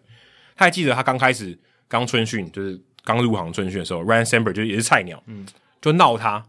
他在帮那个春训的时候不是会拍那种球员档案照嘛，对，就是那种你看到那种大头照，他帮他拍，他拍拍，诶，想说奇怪，怎么我的有烧焦的味道？发现 Samber 在他脚上帮他鞋带点的火，他整个鞋子烧起来。这蛮危险的。可是透过这个例子，你看到说，其实他也跟球员打成一片，嗯，哦，那也敢闹他嘛，哦，就还蛮好玩。他在这个他的这个访问里面有讲到，而且这个访问的主持人就说，诶，那你这个不就是 hard shoes 吗？hard shoe 就是那很鞋子很热嘛，相机上面有一个热靴，哦 j a c k i 爸搞摄影的他应该知道了，热靴，就是上面可以装闪光灯或者接起来的嘛，是一个热靴，会有通电的，是 hard shoes 就是一个双双关语，因为 shoe 也是鞋子嘛，嗯，有火烧就是 hard shoe。然后他他说他后来 Madam 来了小熊队以后，诶，跟他年纪蛮像的嘛，他大概就得接近六十岁，跟他年纪很相仿，是他的酒友，就一起喝葡萄酒这样，所以他也可以得到很多 Joe Madam 的信任，这样，所以可以帮 Joe Madam 拍很多很特别的照片。那他还有提到说他在工作的时候都戴耳机，我就回想一下，好像真的是诶、他说他都戴耳机，为什么？因为他觉得他要很专心。他戴耳机呢，他听音乐，他不想要受到别人干扰。戴耳机某种程某种程度上就是不要跟我讲话嘛。嗯、哦，我记得我跟他讲话打招呼的时候，他也好像就点个头，没有理我，这样、就打个招呼这样。但我我其实我自己在这个工作的时候，就我在之前在美国拍摄的时候，我也是戴耳机，可是我都是成为影友先发的时候我戴耳机，因为我可以想要知道主播在讲什么。嗯，因为我在场边有时候不见得看得到所有东西嘛。就其实，在观众席或者是在球员休息室看到的，并不是很完整的画面。，对，然后可能他有主播有特写，额外的资他讯嗯他会讲，或是一些情况，哎、我那我就知道，我在访问的时候就可以用得到，所以陈伟英有先发的时候，我都会戴耳机听广播这样，所以这个是对我蛮帮助蛮大。但如果他没有先发，我就不会戴啊，那就是我工作也会戴耳机，所以他的这个听音乐呢，是希望大家不要吵他哦，就是我要专心工作，我要拍照，不要吵我。他还分享了一个很有趣的小故事哦，当时他他的工作就是摄影师，然后还有一个朋友说：“哎、可不可以？你是工工作人员吗？可不可以帮我要几张票？我们有大人物要来。”他当时他是要筹措这个盖 theater，就是剧院。我们有一个金主来，可不可以帮我做个公关？给我两张票，然后顺便帮他拍照。他说：“我才不要了，给你票就好，不要少来烦我，对不对？你你去做公关就好。就没想到那一天他大人物来呢，刚好下雨，英语就延就是延延迟了一段时间。他他朋友就说：“哎、来帮我们拍照。”就这个金主的这个孙女哦，就看对眼了。后来他就孙女是他老婆，嗯，就是因为他给了公关票，然后因为一场下雨，他认识他现在的老婆。缘分缘分。说到下雨，小熊队跟下雨很有关系啊。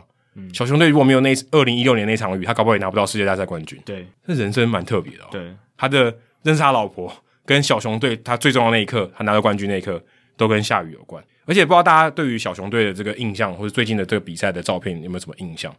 我印象最深刻的就是 David Boty，他打了一个超级满贯再见全垒打，嗯，对，好像是 Ryan Madison 吧，但我知道有这一轰，我记得是 Sunday Night Baseball，然后是全国联播的，然后他在三比零的情况下再见满贯全垒打，全全场全场都疯了嘛，那场全、全国转播，他拍到一张照片是从左外野的标杆，David Boty 要回本垒，他绕过三垒的时候，他手像像这个飞机造飞机一样，手这样张开来，像翅膀一样。那张照片像 Jacky 看得到吗？对，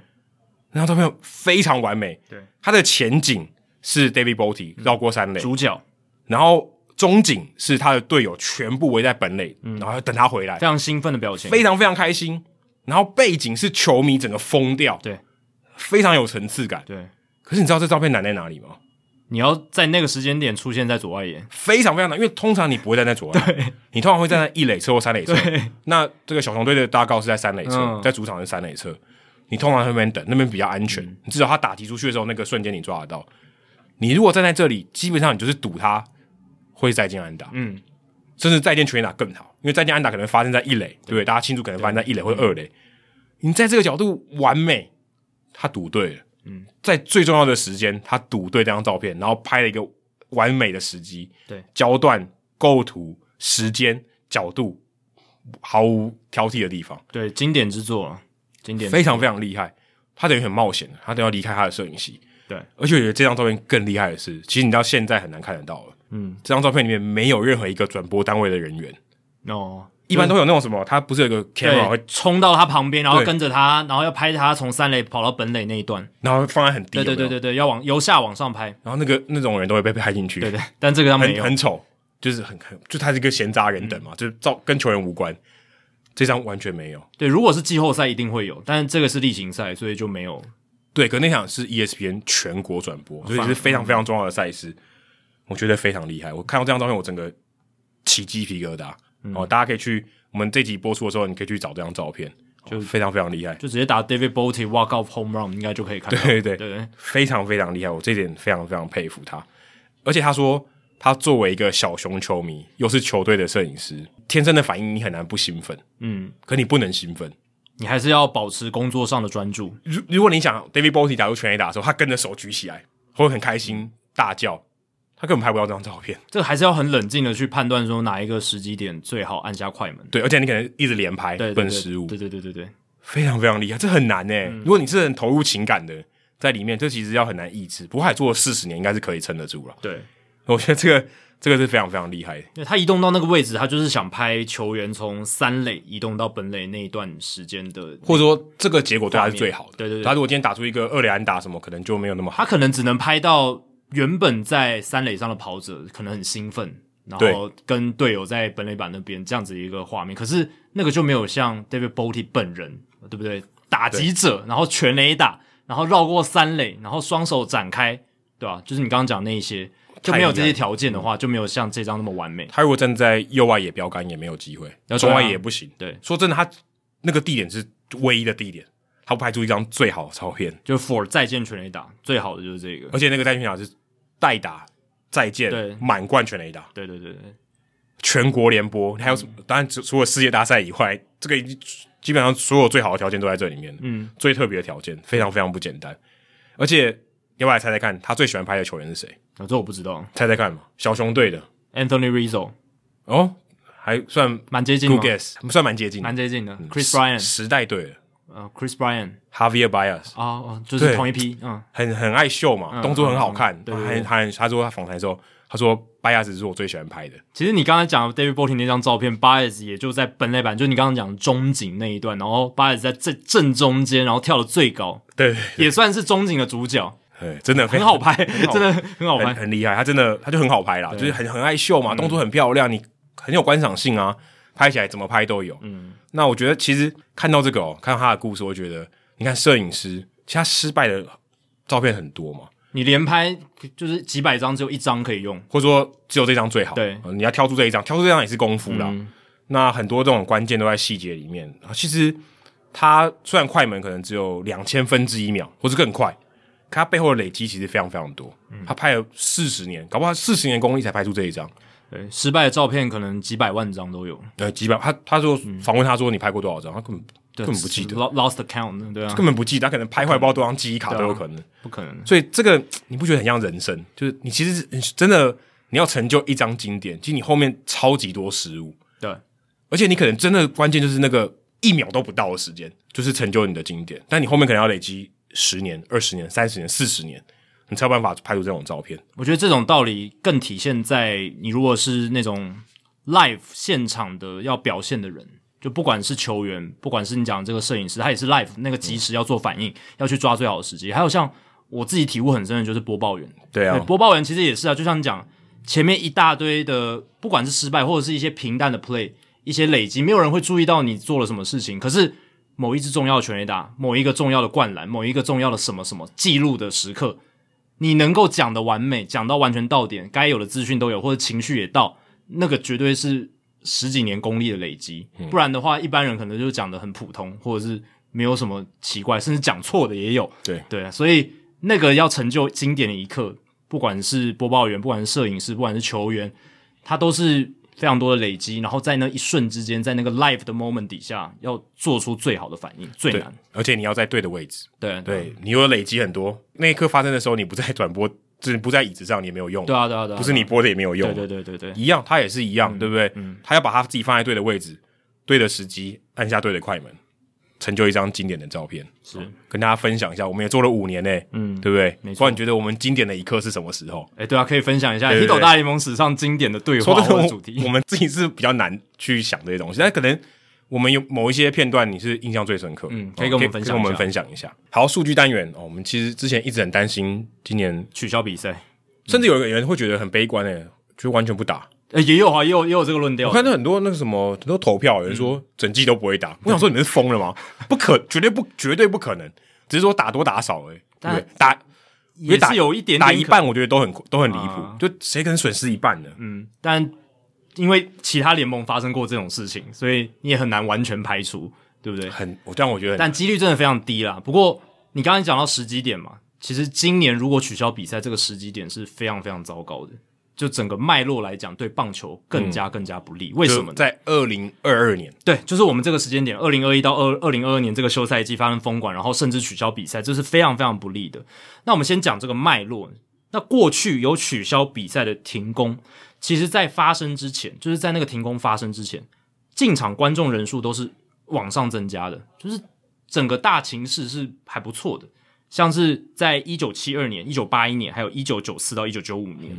这三个嗯可大联盟史上，好像也蛮合理的哦，因为利益变多，球员觉得分配不均，就开始罢工，或是就停工，就谈不拢。但嗯好像好像有这种可能哦吗？更早以前没有球员工会的时候，其实棒球也很好啊，但是没有球员工会，你连谈的机会都没有。，是，对。但当然，您讲那个也也算有一点就是道理大啦，家就说诶收入增加之对，哎后要怎么分配要？分配给我一点哦对，谈不拢哦，那我们就我们就停工了哦。其实某种程度上，球员工会的出现也是因为棒球在四五零年代也是很热门嘛，嗯然后人气很高，那球员就会觉得说，为什么都没有我只给能拿我这样子的钱？对，都没有不给我，你赚很多都不给为我，什么我还要在这样子保留条款的条件底嗯下？为什么我没有退休金？为什么我没有这些保障？为什么我们像奴隶？对，就是这样子，就是会有一些反动。那也是因为他的这个收入越来越高，那球员相对来讲，他生活过得也越来越好了。嗯那对他有更多的余裕去思考这些事情。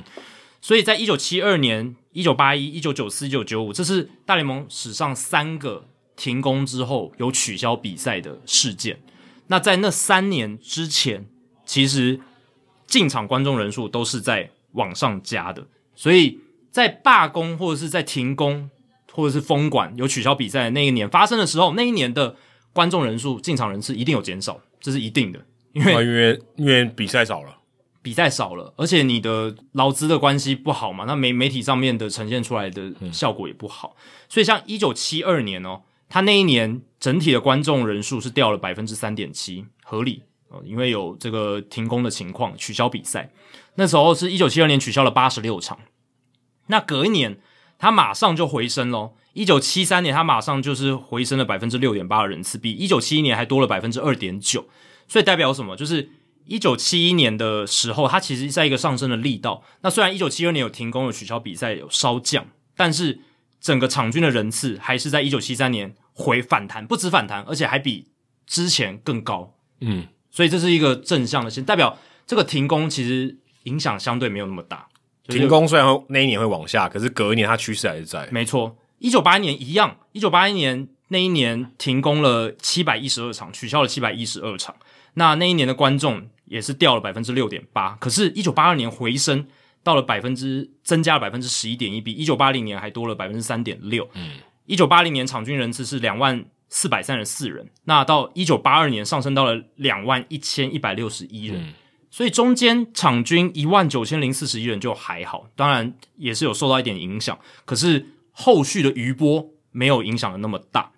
但是九四九五年的大罢工其实就有蛮大的影响，因为那一年的整个就是观众人次减少了百分之二十哦，掉了五分之一耶，跟一九九四年在罢工之前的时候的水准来比，那虽然。后来，一九九六年有回升百分之六，但场均人次仍然比一九九四年少了百分之十五点二，所以他们没有像前面两次是在隔一年就回升，没回升到比之前更好的水准是没有的。九四九五年罢工影响太大了，因为世界大赛都取消了。对啊，这个影响超大，因为他等于告诉你说这个关系恶劣到一个程度。对，那那个场均进场人次直到二零零六年才回到一九九四年的水准，所以代表这个场均人次的停滞是十年左十二年了都没有在成长了，就是只是在弥补他那一年损失的而已。嗯，在这十二对，年你就跌了很大一跤，慢慢才爬回去。对对对对，花了十二年的时间，所以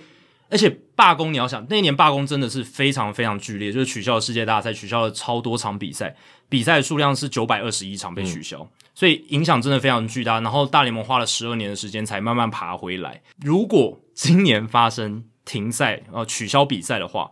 这个影响也是非常非常剧烈。为什么？第一个你要想到，过去两年我们已经受到这个疫情的影响，嗯已经在在一个非常不利的位置上面了，已经有赛事缩水，然后还有就是进场人次的缩减，就是有控制那个流量、容量这嗯有样一阵子没有 full capacity，对，没有完整的开放球场，所以已经有这个前提在，然后再来就是劳资冲突，其实延续了，其实这五年其实一直断断续续有报道，劳资的关系不好，尤其是最近过去这一年来，然后再到休赛季期间，劳资恶劣的关系，然后二零二零年那时候疫情在讨论缩水赛季的时候，也是劳资恶劣的关系，不断的在媒体上不断的重复的播放，让大家对这个棒球的印象又变得更不好。所以，如果今年再有取消比赛的话，其实影响会蛮大的。嗯，那 Travis s a c h e 这个专家他就有推测说，如果今年有停工取消比赛的话，进场观众的人次可能会掉，平均来讲掉百分之四哦，可能这今年可能只有掉到只有六千五百万人，那二零一九年是六千八百万，所以是掉了四趴。那之后也有可能继续往下掉，也说不定。那如果掉到一年六千五百万进场人次的话，就会是自一九九七年以来最低最低的数字，而且这个还算是不考虑到二零二零年、二零二一年受疫情影响它的推估哦、如果有考虑到疫情的话，可能影响又更大。嗯，所以整体来看，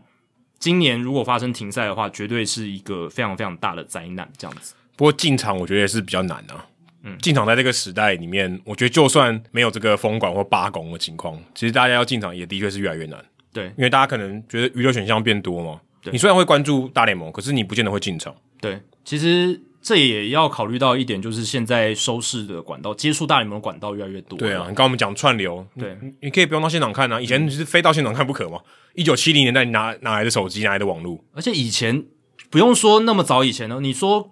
在两千年初期，或者是没有手机、没有网络的年代，网络还没那么盛行，不是要接 cable 之你后还嗯才有要粘在家里的电视机前面，你才能看比赛。那现在不用啊，你在百货公司，你在路上逛街，你有网络，你都可以看。嗯，对，所以那个普及性或者是接接触比赛的难易度相差非常多。对，这个你如果不需要进场，你说想要关注比赛，你不一定要进场，嗯，这个是很大的差别。但是我必须说，其实进场人次还是一个职业运动产业健不健康的一个指标了，还还是一个蛮重要的指标，因为进场的体验，我觉得跟收看比赛那个目的性还有它的娱乐性是完全不一样。嗯，就是我看比赛，我真的是想看那个比赛的内容，然后嗯我透过比赛受到娱乐。可是你进场，你的娱乐选项很多嘛，不管是吃吃喝喝、跟朋友聊天、享受那个现场的氛嗯围、灯光，然后那种现场的音乐，或者是美国没有音乐嘛，但是美国就是呃整个气氛，对不对？然后跟朋友喝啤酒，这这种这种东西而，且我觉得你要到现场看，你才会迷上，对嗯这个我觉得是比较大的关键，就是你有一个参与感，然后你觉得你是在这个环境里面在享受这个比赛，或者是说享受这个气氛。你看这个比赛，就是你用串流或是电视看，那个差很多。还是有点间接的感觉哦哈。还是有点间接的感觉。嗯就是我觉得一般的人，就是、我觉得会有那种，就像你有什么去游行啊，或是什么去看演唱会啊，就不一样嘛，那个对体验感是不一样。游行有可能被感动嘛，对，你说我可以表达抗议啊，对不对？但我不要游行，那个感动不一样。你在游行的时候发现嗯有这么多人跟我一样有同样的这个意见啊，当然不管什么意见啦、就大家都尊重。但是你会有被感染力啊，那个是我觉得是强化的一个很重要的点。我觉得差很多啊。就造势活动你也可以看直播的嘛，现在都有直播造势活动对，啊。其实我一直都不懂招式活动，欸你如果本来就支持他的，你干嘛去听他讲？但你那个到现场，你问他们那个情绪、那个感觉，对真的完全不所一以样。所以他还是有他的道理的。所以因为我原本都会投给棒球你，进场也是有我来这边看干嘛？对不 对？，对对你不是要要我这一票 吗？对啊！那如果现在都靠串流直播什么，那演唱会也不用开放人进场，就哎对，可是 就 现在直播就现现在好真的有线上演唱会欸，对啊，现在现在当当然有线上演唱会，也有直播，可是现场就是怎么样，就是有开放入场卖票的，这个还是最大型的。对，真对，的这个还是很重要。卖周边也很重要。你实际投入，就是对于球迷来讲，真的进场观赛才是这种实际投入他的支持，然后直最直接的接触到球员跟这个赛事、而且我觉得这个呃，怎么讲，投入的程度差比较多，差比较多，嗯差比较多。就是你看转播关心 OK，可是你跟你去现场支持那个程度上还是差蛮多的。对啊。那我再补充一个大联盟的进场人次、场均人数的数字啦，在二零零七年达到史上最高是三万两千六百九十六人，场均哦，这是场均，还不是说什么最高什么，场均就这么多，差不多台湾的八倍、差不多，八九倍哦，对吧、我们现在场均大概三四千吧。对三四嗯三千，没有到五千吧，五千太多了。大概这个数字，所以这是差蛮多。然后在二零一九年，这个数字已经逐年的掉到两万八千两百零三，去年受到疫情影响是一万八千六百五十一，当然是因为有一些容量没有完全开放，所以不算的话，那今年如果按照 s o c h e k 的推算，当然他的推算是依据这个有停工的情况，可是我觉得他的数字还值得参考，就是大概场均两万七千多，嗯，对反正就往下了，就是一直往下。正常。不往下我才觉得奇怪。但我觉得不知道哎、就是往下掉到什么程度才才是真的危机感，然后而不是单纯串流兴起的影响，这个是我们可以去嗯对思考的一点，嗯，搞不好啊就是真的不受欢迎了。对吧、有可能到一个点以下，就真的是它的魅力在流失，大家不想要再到现场看棒球的这种感觉，他嗯他们觉得嗯他可以去没有选吸别，引力他可以去选别对的，啊，嗯，对，有有可能是这样子的一个结果。选择待在家里看，他也觉得 OK，他嗯就不要那么投入而已。或者是他有一些户外运动的选项，他可能去看 soccer，对不对？去看足足球或者美式足球，嗯嗯他不想要去棒球场的，对，这个也是很有可能的。这是一个警讯哦。好，以上就是《h i t 大联盟》第两百六十集五周年哦的节目内容。如果大家喜欢我们的节目的话，请记得千万不要推荐给你的朋友，因为这样做的话，你很快就变成朋友里面最懂大联盟的那个人啦。你的朋友没有听到《h i t 大联盟》，大联盟的知识就会越来越跟不上你。假如你有任何棒球相关的问题，我们的听众信箱也欢迎你随时来信。你可以在我们的节目叙述，还有我们的官网 hito mlb.com 上面找到。还有，别忘记到 Apple Podcast 还有 Spotify 给我们五星的评价，还有留言回馈。那 Spotify 是没有办法留言的，但是你可以给我们五星的评价，让我们可以做得更好，也让那些还没有听过 Hito 大联盟的朋友可以更快速的认识我们。那如果你写的不错的话，我们也会在节目开头中念出来，分享给大家哦。好，今天的节目就到这里，谢谢大家，拜拜。庆祝节目五周年，加上大联盟解封，所以一次录了快三个半小时，让大家听好听满。对我们没有缩水。没错。